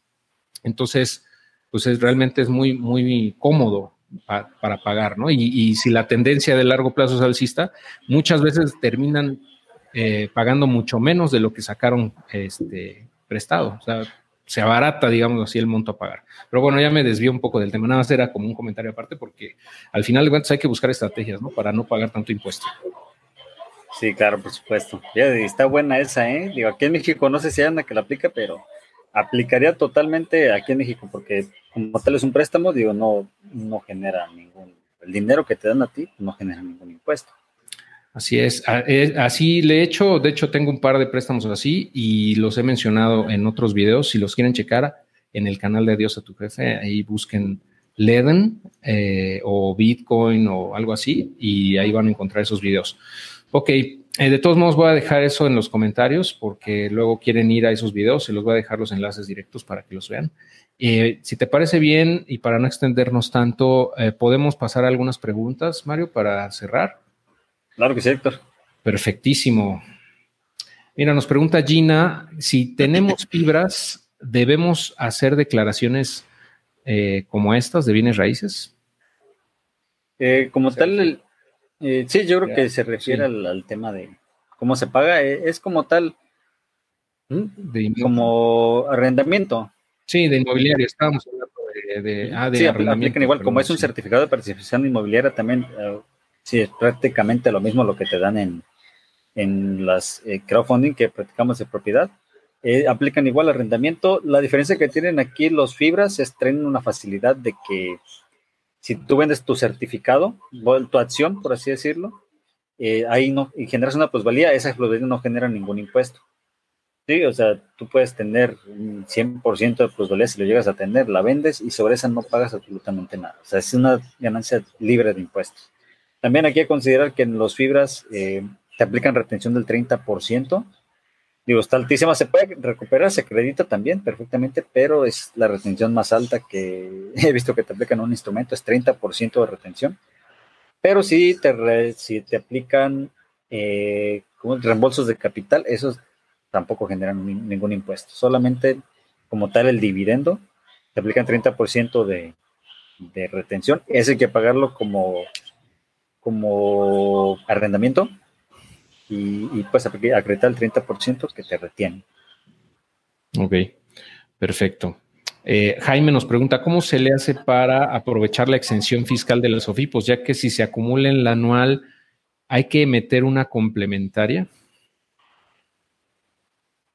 Mm, no entiendo también la pregunta. Para aprovechar la exención, pues es como tal, tu declaración anual, o sea, lo, lo, vienes, algo que estoy viendo en la declaración anual, fíjate, te aparecen precargadas las constancias, pero aunque tú no te hayas pasado al venir precargado, lo toma y te lo acumula para pagar impuestos. ¿Qué es lo que pasa aquí? Es porque el sistema del SAT toma las constancias y las interpreta, las agarra y te las acumula. No hay. Le vale, gorro cuál es el monto que tengas invertido, ¿no? Sí, ellos no, no sé. Y como mucha gente no se fija, yo digo que es uno de esos errores convenientes que tienen ahí en el SAT. sí. Que la gente paga más impuestos. Realmente lo que, como no tenemos un, un en la declaración de donde vino un espacio que diga intereses exentos, aquí ponmelos, para que tú lo pongas y ya no te los acumule. Entonces, como tal, es un ingreso exento, o sea, ¿qué significa que no se debe de incluir en la declaración anual? A menos que te lo pregunten, que si viene un impuesto que intereses exentos, pues se lo pones, si no, no lo pones en ningún lado. Hay dos, dos maneras que puedes hacer. Una es quitarlo, porque no, porque no, no genera, no va a generar impuesto. La otra es dejarlo, el ISR, el, el RFC cargado y ponerle intereses 000, cero a todo. ¿Por qué? Porque no genera una base para pagar impuestos. Pero sí, digo, son como que errores convenientes que de repente tienen la página del SAT y que la gente paga. Mucha gente ni se fija y dice, ah, está exento, y nomás dan siguiente, siguiente, siguiente, pero pues aunque estuviera exento, ya pagaron. Sí, ojo con eso, porque mucha gente se va con la finta, ¿no? De, ah, pues es que estoy exento y, ya, ¿no? No pasa nada, no voy a pagar. De todos modos, pasan factura ahí, ¿no? O sea, si, no, si, si tú no metes las manos, se la van a cobrar, Exacto. ¿no? Básicamente es lo que, lo que entiendo. Ok, muy bien. Entonces, un, un buen dato. Eh, Mira, bueno, ya comentamos M2 Crowd, uh, de las fibras. Aquí, eh, ¿has escuchado algo de, del nuevo fondo de inversión de iBanco? He escuchado algo que pues, ha hecho bastante ruido porque, bueno, ha tomado bastante relevancia, ¿no? ha sido como que mucha gente comenzó a invertir ahí. Entonces, ¿tú cómo lo ves? ¿Has tenido oportunidad de revisar cómo está ese fondo? Eh, fíjate que sí lo vi, están con GBM, eh, lo que vi, y por ahí de, mi buen amigo Alex, por ahí le mando un saludo si lo vi, hizo un análisis a fondo. Yo no me había dado cuenta, pero ese fondo ya, como tal, ya existía, no recuerdo el nombre que, tenía antes, pero lo que hicieron fue cambiarle el nombre. Eh, no recuerdo cómo se lo quedaron, pero es este fondo que va a estar operando, así que iban. Se supone que entre las, entre los acuerdos que hubo para cambiarle el nombre a este fondo y trabajar de la mano con Hey Banco fue darle ciertos beneficios al adquirirlo por medio de Hey Banco en lugar de adquirirlo directamente a través de GBM. Eh, realmente los beneficios no son lo que se esperaría. Yo, yo no lo he utilizado, la verdad no creo que lo voy a utilizar, pero fiscalmente los fondos de inversión ya te deben de dar una, una constancia. En las constancias que te vayan a dar, no sé si te la va a dar GBM o te la va a dar este, Hey Banco, Digo, el fondo es de GBM, ellos lo operan, pero la inversión es a través de Hey Banco. No sé quién de los dos, la verdad, te voy a dar la, constancia. Habrá que ver a final de año quién te la entrega. Pero como, como tal, te entregan una constancia, ¿no? O sea, ellos, ahí no hay como que. Porque tú tampoco sabes en qué invierte el fondo de inversión. Entonces, es, ellos te dan como tal la, la constancia en la que te dicen en qué invirtieron, cuánto generaron, y muy seguramente la parte de intereses ya va a venir precargada también. Sí, yo entiendo que sería como cualquier otro fondo de inversión, ¿no? Que de hecho no, no comentamos, pero pues cuando inviertes en una institución financiera, en ese tipo de instrumentos, pues ellos te dan la constancia y te hacen las retenciones, ¿no? Entonces, pues... Sí, ellos hacen prácticamente todo. Sí, es básicamente lo mismo, ¿no? O sea, independientemente del fondo, que aquí como vemos, pues es realmente el fondo es de GBM y el, el front es con EIBanco. Banco. Entonces ya desde ahí yo digo, bueno, pues eh, probablemente sea un fondo caro, eh, digo, eh, o sea, me refiero en operativamente hablando para ellos, porque pues tienen que pagarle también su tajada a, GBM seguramente, ¿no? De esa lana. Entonces no me sorprendería que los rendimientos, los rendimientos sean bajos, ¿no? Sean bastante bajos. Este, pero bueno, así es. Y bueno, menciona Jaime, nos estaba haciendo la observación aquí que es como cuando estamos hablando de lo que decías tú del ingreso, ¿no? del ingreso que debe ser ya alto para que te apliquen la, tasa efectiva de ISR del 20%. Y él menciona que es como un millón de pesos al año. Sí, pues imagínate. O sea, tener como un millón invertido para que ese 20% se nivele con el nivel de ingresos y te vayas como que tablas. Entonces sí, digo, la tasa sí está, está alta. Sí, sí, sí, sí. Ah, ok, va por escalones, ¿no? Ah, perfecto. Aquí mencionaba Jaime también, creo que nos faltó mencionar lo de plusvalía por capital de crowdfunding. Eh, plusvalía, cuando vendes tú ah, como tal la participación, no sé si ya haya mercado secundario en las que hay ahorita, pero fíjate que es como tal una venta de acciones como la que haces en bolsa, solo que aquí viene mm, mil veces más complejo. ¿Por qué? Porque no hay un mercado, por ejemplo, en, bolsa de valores no te piden que compruebes el costo de las acciones ni nada, porque como tal el mercado es el que las regula. Nadie le mete mano al mercado, nadie puede hacer como que eh, modificar cifras para tener alguna ganancia, no, o sea, el mercado es el que manda el precio. Pero cuando son acciones privadas, por así decirlo, que es el caso del, del crowdfunding, necesitas para comprobar ese costo, o sea, tú no le puedes poner el costo que tú quieras, ni que se te dio la gana, ni nada. Fiscalmente no.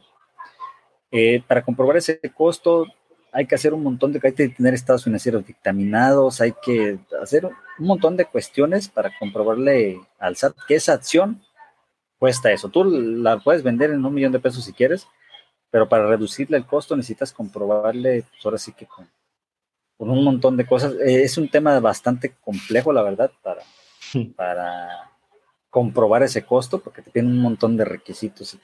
Ocupa estar una firma de auditoría grande diciéndote, prácticamente validándote ellos que eso es lo que vale tu acción. ¿Por qué? Porque hay estos activos, hay estas utilidades, hay esta proyección, hay un montón de cosas detrás y por eso vale eso. De lo cosas que... Sí, sí, ¿Mm? está cañón. es que si te entregan un certificado o tienes forma de comprobar el monto al que lo compraste, pero para que te lo tomen como válido, pues ese es el problema, ¿no?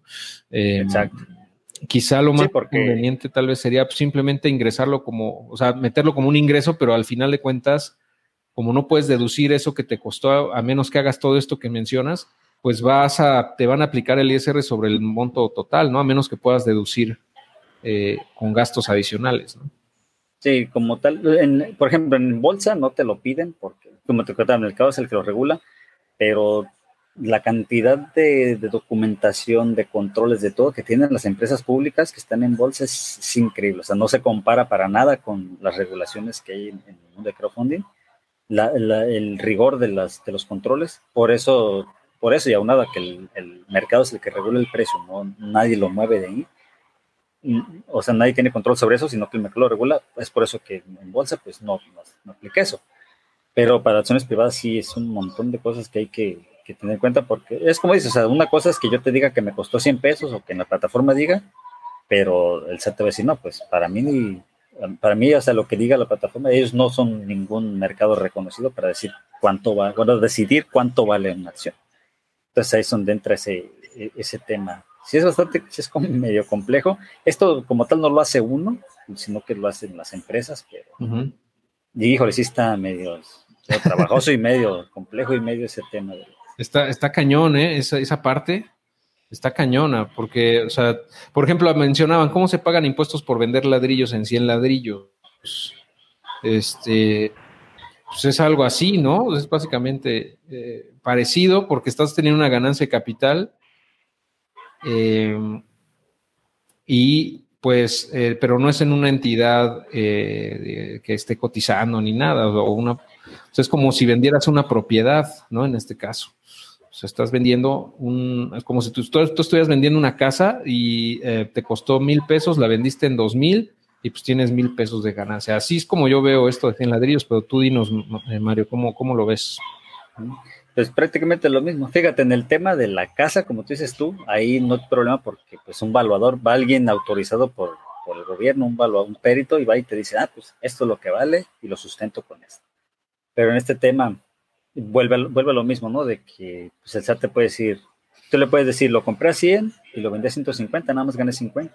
Y este van a decir, ¿y yo cómo sé que vale 50? Yo, yo cómo sé que vale, que, que costó 100 y no cuesta 10 pesos y me estás queriendo ver la cara. Entonces, compruébame que vale 100 pesos. ¿Con qué? Con todo ese montón de cosas que se te certifiquen casi, casi con la bendición de Dios de que sí vale 100 pesos. Y para que te lo van a decir, es un, es un rollo medio complejo. Este, ese tema de las valuaciones, porque que te lo reconozcan. Digo que la sacas es una cosa, porque tú le puedes poner el, costo que tú quieras. A lo mejor sí te costó eso, obviamente te costó, puedes comprobar que lo pagaste, pero ya el que tema de que ahora sí que te lo reconozcan y que le quieras meter inflación y eso sí ya es, otro tema. Pero como tal, si lo quieres vender, eh, no está por demás que tengas cualquier documento soporte que te entregue la plataforma, tu transferencia, todo, donde puedas sustentar, pues cuánto te costó, ¿no? Aunque no sea un mercado regulado, o sea, tratar de defenderlo así, ¿no? Aquí está la transferencia, aquí están todo, cualquier confirmación que te entregue la página de lo que te costó para, en base a eso, en caso de que se necesite, pues eh, proceder con, con, esta documentación. Ok. Es el lado oscuro de las inversiones, ¿no? Como lo que no te dice el cofundador, vamos, ¿no? Porque siempre, yo siempre te voy a decir, no, pues es facilísimo, nada más, este, pues chécalo con tu contador, ¿no? Y ya. Sí, y bueno, y sí, como tal, pues cada quien hace su, su propio pago de impuestos, pero sí está medio. Quiero que comenta Edgar que todo el tema nuevo son complejos, y sí, son complejos porque eh, como es nuevo, pues este, no mucha gente, ya cuando empieza a representar un buen flujo de impuestos para el SAT, es cuando ya se meten, a, vamos a facilitarles para que nos hagan bolas y nos paguen más gente, como el tema de las plataformas digitales. Pero hasta que esto represente un buen, sobre todo porque lamentablemente aquí en México la, la gente no, no está muy apegada a las, las salas de inversiones y dicen, no, te van a estafar. Este, y están en la tanda y todo eso, ¿no? Entonces, aquí como que te ve mucho enigma en el tema de inversiones o que creen que las inversiones ocupas ser millonario para invertir, entonces, no mucha gente invierte, no mucha gente paga impuestos por eso, entonces como que no lo han volteado a ver para simplificar procesos en la ley pero pues para allá vamos, ¿no? Ojalá que ya más para adelante crezca mucho la comunidad. Definitivamente, eh, actualmente estamos mucho más avanzados que años atrás, pero todavía nos falta un buen tramo de, avance. Sí, totalmente. Sí, yo, yo opino lo mismo, ¿eh? Como somos minoría todavía, la gente que invierte, pues realmente no, como que no es tan relevante como otras cosas, ¿no? Como otras fuentes de ingreso que tiene el, el, SAT, ¿no? El gobierno. Muy bien. Ok, perfecto. Vicente pregunta, ¿cuánto porcentaje se paga en México por ganancias a corto y a largo plazo en acciones? Eh, aquí en México no, no se usa esa modalidad. En Estados Unidos sí, creo que la tasa impositiva que tienen allá de, impuestos para ganancias a largo plazo es más baja que la a corto plazo. Pero eso es solo allá en Estados Unidos. ¿eh? Aquí en México no, no, hay diferencia si ganaste en un día o en 10 años. Es, el mismo porcentaje. En México es el 10% sobre la ganancia. Parejo independientemente del plazo, ¿no? El periodo. Sí, aquí no, no el periodo no, no, Acá nos pregunta eh, Alejandro eh, si para el, bueno, dice, para el SAT, si pagas tu tarjeta de crédito y no declaras, eso es un ingreso. No sé si es pregunta o es eh, afirmación, pero. yo creo que es pregunta. Te, fíjate que te aplican lo de lo que llaman en la ley como discrepancia fiscal, ¿no? Si, por ejemplo, te detectan, en este caso, que estás pagando una tarjeta de crédito y no le estás pagando impuestos al SAT, nadie está entregando retenciones de que tienes un sueldo, te van a decir, pues, ¿de dónde estás pagando? Si no, si según a mí no me estás reportando nada, no me estás pagando impuestos. Y es donde entra esa discrepancia fiscal, donde ya te, eh, está supuesto una auditoría, cosas así. Eh, es este tema de, de repente mucha gente, digo, si tienes eh, fuentes de dinero grande y no las estás declarando, puede ser un peligro aquí, porque obviamente la tarjeta de crédito está, está tu nombre, está todo, y se detecta que estás gastando dinero. Como tanto le definen así, cuando gastas más de lo que ganas, eh, aguas, porque es discrepancia fiscal. Claro, ojo con eso, es bien importante. Lo he, visto varias veces como en consejos de finanzas personales que dicen, oye, ojo con prestarle tu tarjeta a tu primo para que saque su computadora y sus muebles a meses sin interés, etcétera, porque al final quien va a hacer el pago eres tú, ¿no? Y por ejemplo, tú ganas, no sé, 15 mil pesos al mes y estás haciendo pagos a la tarjeta por 20 mil pesos al mes porque traes muy buena línea de crédito y todo, toda tu familia te pide el favor, pues ahí puedes meterte en un tema, ¿no? Sí, justo, justo eso. Ok, eh, Karina nos pregunta, ¿se puede acreditar el 30% de impuesto que nos retienen en el, en el extranjero por cuestión de dividendos? Eh, se puede el 10% cuando tienes la W8B porque necesitas la constancia. Eh, si tú, si estamos hablando de que te van a retener el 30% si tú no tienes acreditado con la W8B que eres residente de ningún lado. Entonces, si tú ya la tienes, te van a retener el 10%. Entonces, al final del año te entregan un formulario, allá es como el homólogo de declaraciones, nomás que ya está como que más sencillo, es un PDF. Te entregan el formulario que se llama, es el 1042S, es el formato que le entregan. Incluso no sé si a ti, este, Héctor, te mandaron de Amazon al final del año, te dicen, aquí está tu constancia de retenciones y ahí te, te la ponen. Es la 1042S, esa es tu es como es tu constancia de retenciones como tal, con la que puedes este, acreditar el impuesto que pagas en el extranjero aquí en México. Es un proceso, por aquí preguntaba también, creo que Jaime, en el artículo 5 viene, si viene como tal, lo que te dice la ley es que a ese, a ese, a ese ingreso que tú tuviste allá, que te retuvieron 10%, le vas a aplicar el proceso de cuánto hubieras pagado aquí por ese mismo ingreso. En el caso de dividendos, te dieron 100 pesos Allá pagaste, te retuvieron 10%, 10 pesos. ¿Qué es lo que dicen? Ok, entonces ahora aquí en México lo que vas a hacer es agarrar esos 100 pesos, les vas a aplicar el procedimiento de la declaración anual para ver cuánto hubieras pagado aquí y eso es lo máximo que puedes acreditar. ¿Por qué? Por ejemplo, si tú a esos 100 pesos le aplicaste el procedimiento y te salieron 3 pesos, aunque tú hayas pagado 10 en Estados Unidos, aquí vas a poder acreditar máximo 3.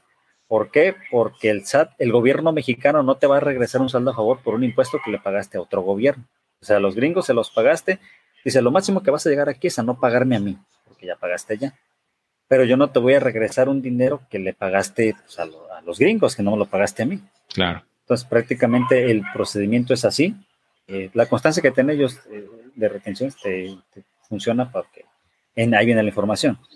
Pero básicamente así es como funciona ese, ese acreditamiento que, que paga uno ya en Estados Unidos. En el caso de Estados Unidos, pues en otros países también.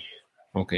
Entonces, tener la W8BN, pues ya con eso te, evitas que te retengan ese 30%, ¿no? Es lo que entiendo.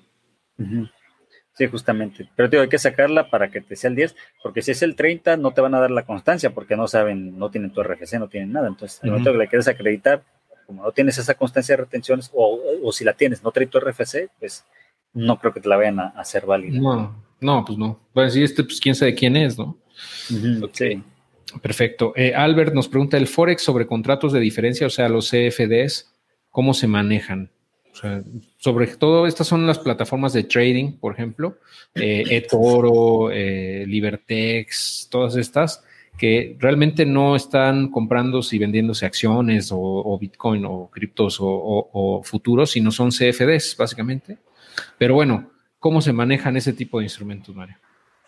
Fíjate que en derivados donde entran los CFDs, hay, un, abanico enorme, digo, puedes combinar hasta cinco, instrumentos, un futuro de un CFD, de un Forex y se le abarcas un montón de cosas, pero como tal, la ley lo que nos dice es, los derivados se pagan eh, conforme el subyacente al que estén eh, operando.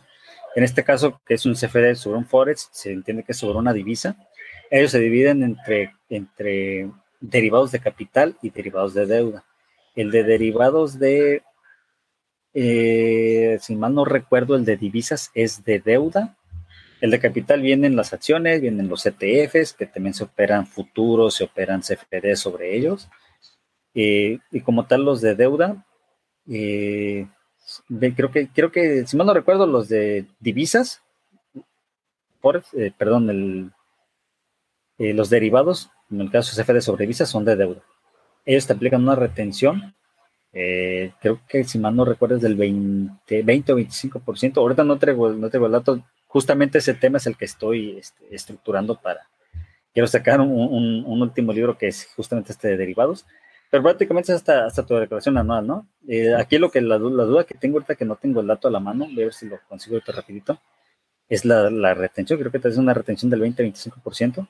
Aquí en, en México es bien difícil eh, operarlos porque no los ofrecen aquí más que nada las casas de bolsa. En Estados Unidos sí es bien común eh, eh, los, los derivados, aquí no tanto. Creo que de entrada ni siquiera te los muestran, tienes que tener un cierto capital invertido y mandar correos y para que te habiliten ciertas opciones de derivados. Pero sí, aquí en México es más complicado. Pero prácticamente esas serían tu declaración anual. No hay que mandar derivados, no hay que mandar, perdón, este, eh, pagos provisionales. Y obviamente no, tampoco generan IVA porque son divisas. Eh, lo que sí te debo, creo que ahorita lo voy a pasar después, Héctor, es el tema de la retención, porque no estoy seguro cuánto, no recuerdo ahorita cuánto tema es de retención, pero sí es un, es un, es una cosita más, más compleja, este tema de los derivados. Ok, muy bien. Sí, por favor, eh, y lo, metemos en los, en los comentarios en la casilla de la descripción para la gente que escuche esto después en podcast o, en un futuro eh, lo vea también, ¿no? Bueno, preguntan dónde pueden conseguir los libros físicos, aparte de Amazon, los que, los que has publicado, Mario. Eh, fíjate que yo seguí tu, buen consejo, Héctor, y imprimí unas copias de autor. Aquí yo, aquí tengo yo este, directamente conmigo. Esto, estos aquí los tengo de, exhibición, pero sí tengo unos, unos, cuantos ejemplares aquí que son los que de repente me contactan por, ya sea por Facebook o por correo para los libros físicos, y yo directamente de aquí los envío por paquetería. Y si alguien está interesado, tengo la página de Facebook, que es Impuestos para Inversionistas, como tal, así, el nombre que nos escucha. Ahí por Facebook me pueden este, encontrar. Al quien le interese, primero mando un mensajito y le paso los datos. Eso es todo. Y también tienes un canal de YouTube, ¿no? Que, empezaste no hace mucho tiempo. ¿Cómo vas con eso? Sí, fíjate, creo que tengo cuatro o cinco videos que ya los lo tengo muy, muy abandonado el canal por temas justamente de esto de, de proyectos que, te, que hay en puerta que no me han dejado demasiado tiempo. Por lo mismo, tengo detenido este, el, el, canal de YouTube y las asesorías, no asesorías, lo de las contabilidades, que no llevo, te comentaba que no, personalmente no llevo contabilidades porque no les quiero quedar mal por el tema del tiempo. Pero sí espero eh, retomarlo, seguir subiendo más, más contenido porque sí lo tengo muy abandonado. Ya tengo, creo que dos, tres meses que no subo ningún video ahí al, al canal. Sí, sí, sí. Y sí, sí he visto, de hecho, que no, lo has publicado últimamente, pero bueno, eh, al final de cuentas creo que em, los libros son un gran recurso y, bueno, pues no sé, eh, otras formas de que te puedan contactar antes de cerrar con algunas últimas preguntas. Eh, ¿Cómo te pueden localizar? ¿Cuál, cómo, ¿Qué tipo de eh, de asesoría podrías dar? Yo, y ahorita ya tú has comentado que no das asesorías personalizadas, pero a lo mejor, no sé, algún curso que estés preparando, algún, alguna, ahora esta alianza con Taxat, ¿en qué va a consistir? O sea, ¿qué papel vas a jugar ahí? ¿Qué nos puedes comentar? No, como tal, asesorías, eh, las asesorías sí, sí doy, lo que no llevo son contabilidades. Mm. Eh, en, el tema, de que con Taxat estamos, grabamos un, curso práctico de impuestos en bolsa eh, Bolsa Nacional Internacional. Eh, lo estaremos sacando yo creo que para el siguiente mes. Ok. Eh, por ahí algunos preparativos que faltan todavía, pero sí es, es un curso como tal para, con casos prácticos y, para que puedan ver ese tema de, de, la, de la Bolsa Nacional Internacional, ¿no? pero sí el tema de, digo, de asesorías, ese sí, sí, sí lo sigo haciendo. Lo que no hago es como tal las contabilidades porque eso implica más, más tiempo y más trabajo manual todo, todo ese tema. Ok.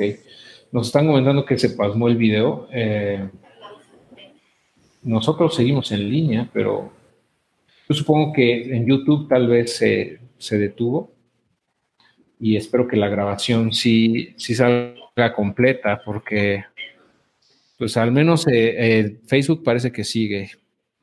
Pero bueno, pues hay varias preguntas aquí, digo, me gustaría terminar las dudas antes de, independientemente de que, de que se haya o no pasmado en YouTube, digo, lo pueden ver después, ¿no? Y, la gente que escucha esto posteriormente también. Entonces, em, si te parece bien, vamos a darle rápido a las últimas. Eh, pregunta, bueno, la, pregunta de Javier AJ dice, ¿la declaración de impuestos que mencionan es como persona física, asalariado o moral? Eh, bolsa de valor. estábamos hablando de, persona física, ¿correcto?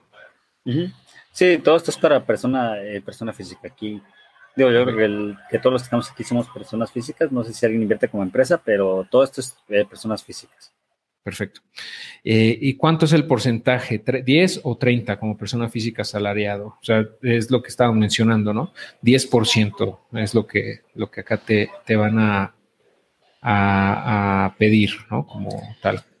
Eh, pero se refiere al tema de la retención. Supongo que se refiere a la retención por inversiones en la bolsa. Si es la retención para inversiones en el extranjero de por dividendos, sí sería el 10 con la W8B y 30 pues si no la tienes. Si no la tienes, exacto. Entonces, pero pues para términos prácticos sería el 10, ¿no? A menos que te dejes y te cobren el, el 30. El 30. o sea, pero puede ser 10. Ok. Eh, perfecto. ¿Se puede invertir en la bolsa si eres RIF? Híjole, esa sí es, está media triste la respuesta porque como tal la ley del SR nos dice, si eres, no puedes ser el RIF si eres socio y accionista de una, de una empresa, ¿no? Y cuando compras una acción, básicamente, por definición, eso te convierte en un accionista. Entonces, por definición, no pudieras estar. Hay gente, aunque que me han dicho que sí se puede, yo no he visto ningún fundamento ni sustento legal. Yo estoy en que no se puede, porque digo, como tal, la ley es clara, te dice, si eres, no te especifica que si es a través de bolsa de valores o que si es constitutivo, no. O sea, si ya eres socio o accionista de una empresa, no puedes ser rico. Entonces, aquí por definición, al tener acciones, eres accionista, entonces este, no, no pudieras estar en, el RIF. Es como, como tal, el RIF, el, el, cometido del RIF va enfocado a gente que pues, quiere, está empezando su pequeño negocio, o sea, eh, ahora sí que el escalón más bajo de los de, contribución. Entonces, ya estar invirtiendo en bolsa, de repente lo consideran sofisticado o que... O sea, como que no, no cuadra, ¿no? O sea, estás pidiendo un beneficio fiscal de nada más pagar el 10% de ISR el primer año, 20 el segundo y así hasta el décimo ya pagar al 100%. Y por otro lado, traes inversiones en la bolsa, traes en, Forex, traes en todo eso, pues como que van a decir, exacto. Pues, qué obole, ¿no? Entonces, yo pienso, digo, según yo, corrígeme si estoy mal, el tema de inversiones lo deberías de manejar como persona física eh, para no tener broncas y ya si quieres este, invertir y, eh, perdón, eh, sacar un RIF, pues está bien, ¿no? Pero esa es aparte, según yo. O sea, no tendrías por qué estarlos mezclando, ¿no? Exacto. Sí, yo, el beneficio del RIF es, muy, muy bueno, la verdad. No, no me.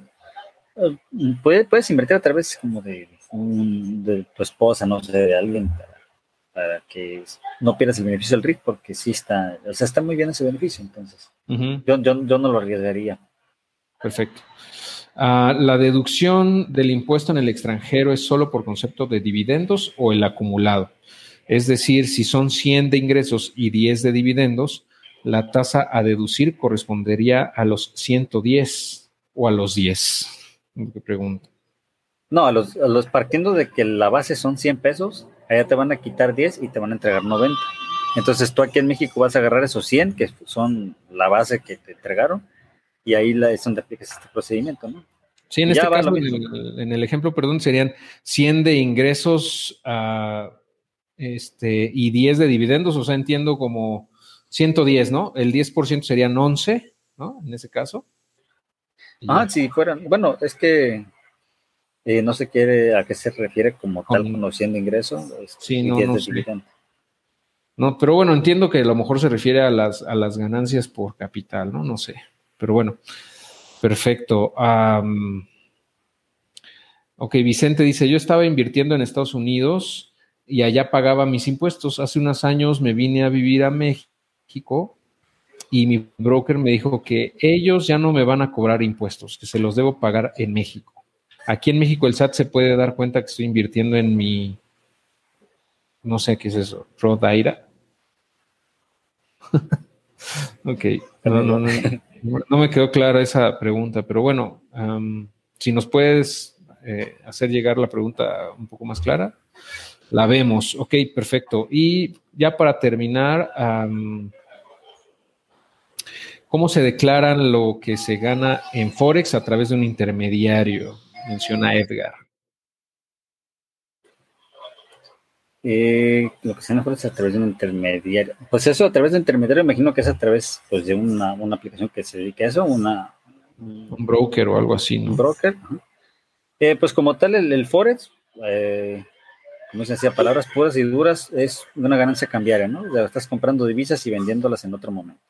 A no ser que lo combines con algún instrumento derivado, como comentaban antes los FDs, eh, prácticamente aquí lo que es es una ganancia cambiaria. Entonces, estos se pagan igual que los intereses eh, ISR semestral, solo que aquí pues no generan IVA porque es moneda. pero sí es, es dos declaraciones semestrales de ISR y pues en tu declaración anual eh, poner ahí el, total de lo que ganaste. Muy bien, perfectísimo. bueno, perfecto. Ah, ¿En dónde veo que estás? Ah, bueno, Javier, estoy transmitiendo a través de Be Live, se llama, es la plataforma que estoy usando. Ah, perfecto. Muy bien. Ah, pues yo no sé si por ahí ya, ya ah, se... Sí, se refiere a alguna persona que le hace el favor. Bueno, ahí no, no, no sé si se refiere a otra persona. Si lo hace con un tercero, pues no sé, ¿no? Pero bueno, está bien, perfecto. Y bueno, pues eh, muchísimas gracias, Mario. No, no, no me quiero extender todavía más, pero bueno, podríamos seguir hablando de este tema por horas, ¿no? Pero creo que por ahora creo que sería bastante, ya es suficientemente claro y, eh, pues eh, completo, ¿no? Todo lo que hemos abarcado. De todos modos, cualquier pregunta que tengan, déjenla en los comentarios y pues eventualmente se las puedo pasar a Mario para que nos dé sus comentarios también y a la gente que nos está escuchando en el podcast, pues también voy a dejar los enlaces tanto a los videos como al canal y eh, a los enlaces de Mario para que puedan seguirlo también y tengan, pues tengan más contacto si quieren seguir la comunicación con él, adelante, ¿no? Este, y bueno, pues muchísimas gracias, Mario, y gracias a todos por acompañarnos. No, al contrario, muchísimas gracias. Nada más para no dejar aquí al, al Humbert este, con la pregunta que pusiste ahí. No viene precargado. Eh, acciones no vienen precargadas, dividendos, raras ocasiones, como comentaba, una de cada 150 viene cargado algo, pero generalmente no hay que meterlo todo uno manualmente. Solo sueldos y intereses financieros vienen precargados. Ok, perfecto. Y aquí mi pregunta, ya la última, ahora sí, eh, de Vicente es eh, si el SAT se puede dar cuenta que estoy invirtiendo con mi cuenta de retiro. Eh, si es en Estados Unidos y si es en sistema formal en Estados Unidos, sí se dan cuenta porque ellos, pues, en el gobierno mexicano Estados Unidos cruzan muchísima información, entonces está que se la pidan nada más para que le manden toda tu información. Acá veo que puso arriba que pagaba sus impuestos en Estados Unidos. Si eres residente de Estados Unidos, hay que ver el, el, hay tratado fiscal con México donde tú te consideras residente ya sea en México o en Estados Unidos. Hay que cumplir ciertos lineamientos. Entonces, si conforme a eso tú te consideras residente de Estados Unidos, tienes residencia allá y normalmente vives allá, eh, tus impuestos de Estados Unidos los sigues pagando allá. O sea, ahí no, no, no cambia nada, porque tú tienes tu, tu, no sé cómo se llama el número de allá, creo que es el número de seguridad social, como es lo que aquí tenemos como RFC tú lo tienes allá, pagas tus impuestos como residente y todo. Ahí digo, pero es un caso que hay que ver ya más puntual, más específicamente, pero generalmente sí. esa aplica así, ¿no? Yo creo que tal vez lo que entiendo aquí es que eh, probablemente es ciudadano mexicano que se fue a trabajar allá y ya regresó. Y um, el, la persona de, bueno, más bien la empresa en Estados Unidos le dijo, sabes que yo ya no te voy a cobrar porque entiendo que para evitar la doble tributación, ¿no? Por la, con la forma WN8, W8BN, perdón, y esa, pues entonces es lo que mencionábamos, con esa evitas que te hagan la retención del, income tax o eh, que tengas allá y, y, entonces estás obligado a hacer la declaración acá en México, ¿no? O sea, la pregunta yo creo que de Vicente es, bueno, y si no hago nada, pues, puede que no pase nada, pues sí, puede que no pase nada, pero pues, al final de cuentas, si estás generando ingresos por eso, en algún punto, o, o tomas ganancias o te lo retiras para acá, pues vas a tener que declarar eso, ¿no? De alguna manera. Sí, tío, puede que, ¿cómo dices? Puede que no tenga problemas, puede que sí, o sea, si el gobierno mexicano quiere esa información, pues se la pide a Estados Unidos y se la mandan. O sea, no, tampoco es que si ganas mil dólares de ganancia fue lo que no pagaste, van a molestarse en hacer todo ese procedimiento de burocracia, eso, pero digo, nada, nada te asegura que sí, nada te asegura que no. Ya es de cada quien, ¿no? Claro, sí, mucho depende del monto, ¿no? También. Perfecto. Muchas gracias a todos. Excelente noche. Muchas gracias a todos, gracias a Héctor por la invitación. Nos vemos en cualquier ocasión que nos inviten, que inviten, pues aquí vamos a estar, ¿no? Excelente, muchas gracias y bienvenido nuevamente. a todos. Gracias.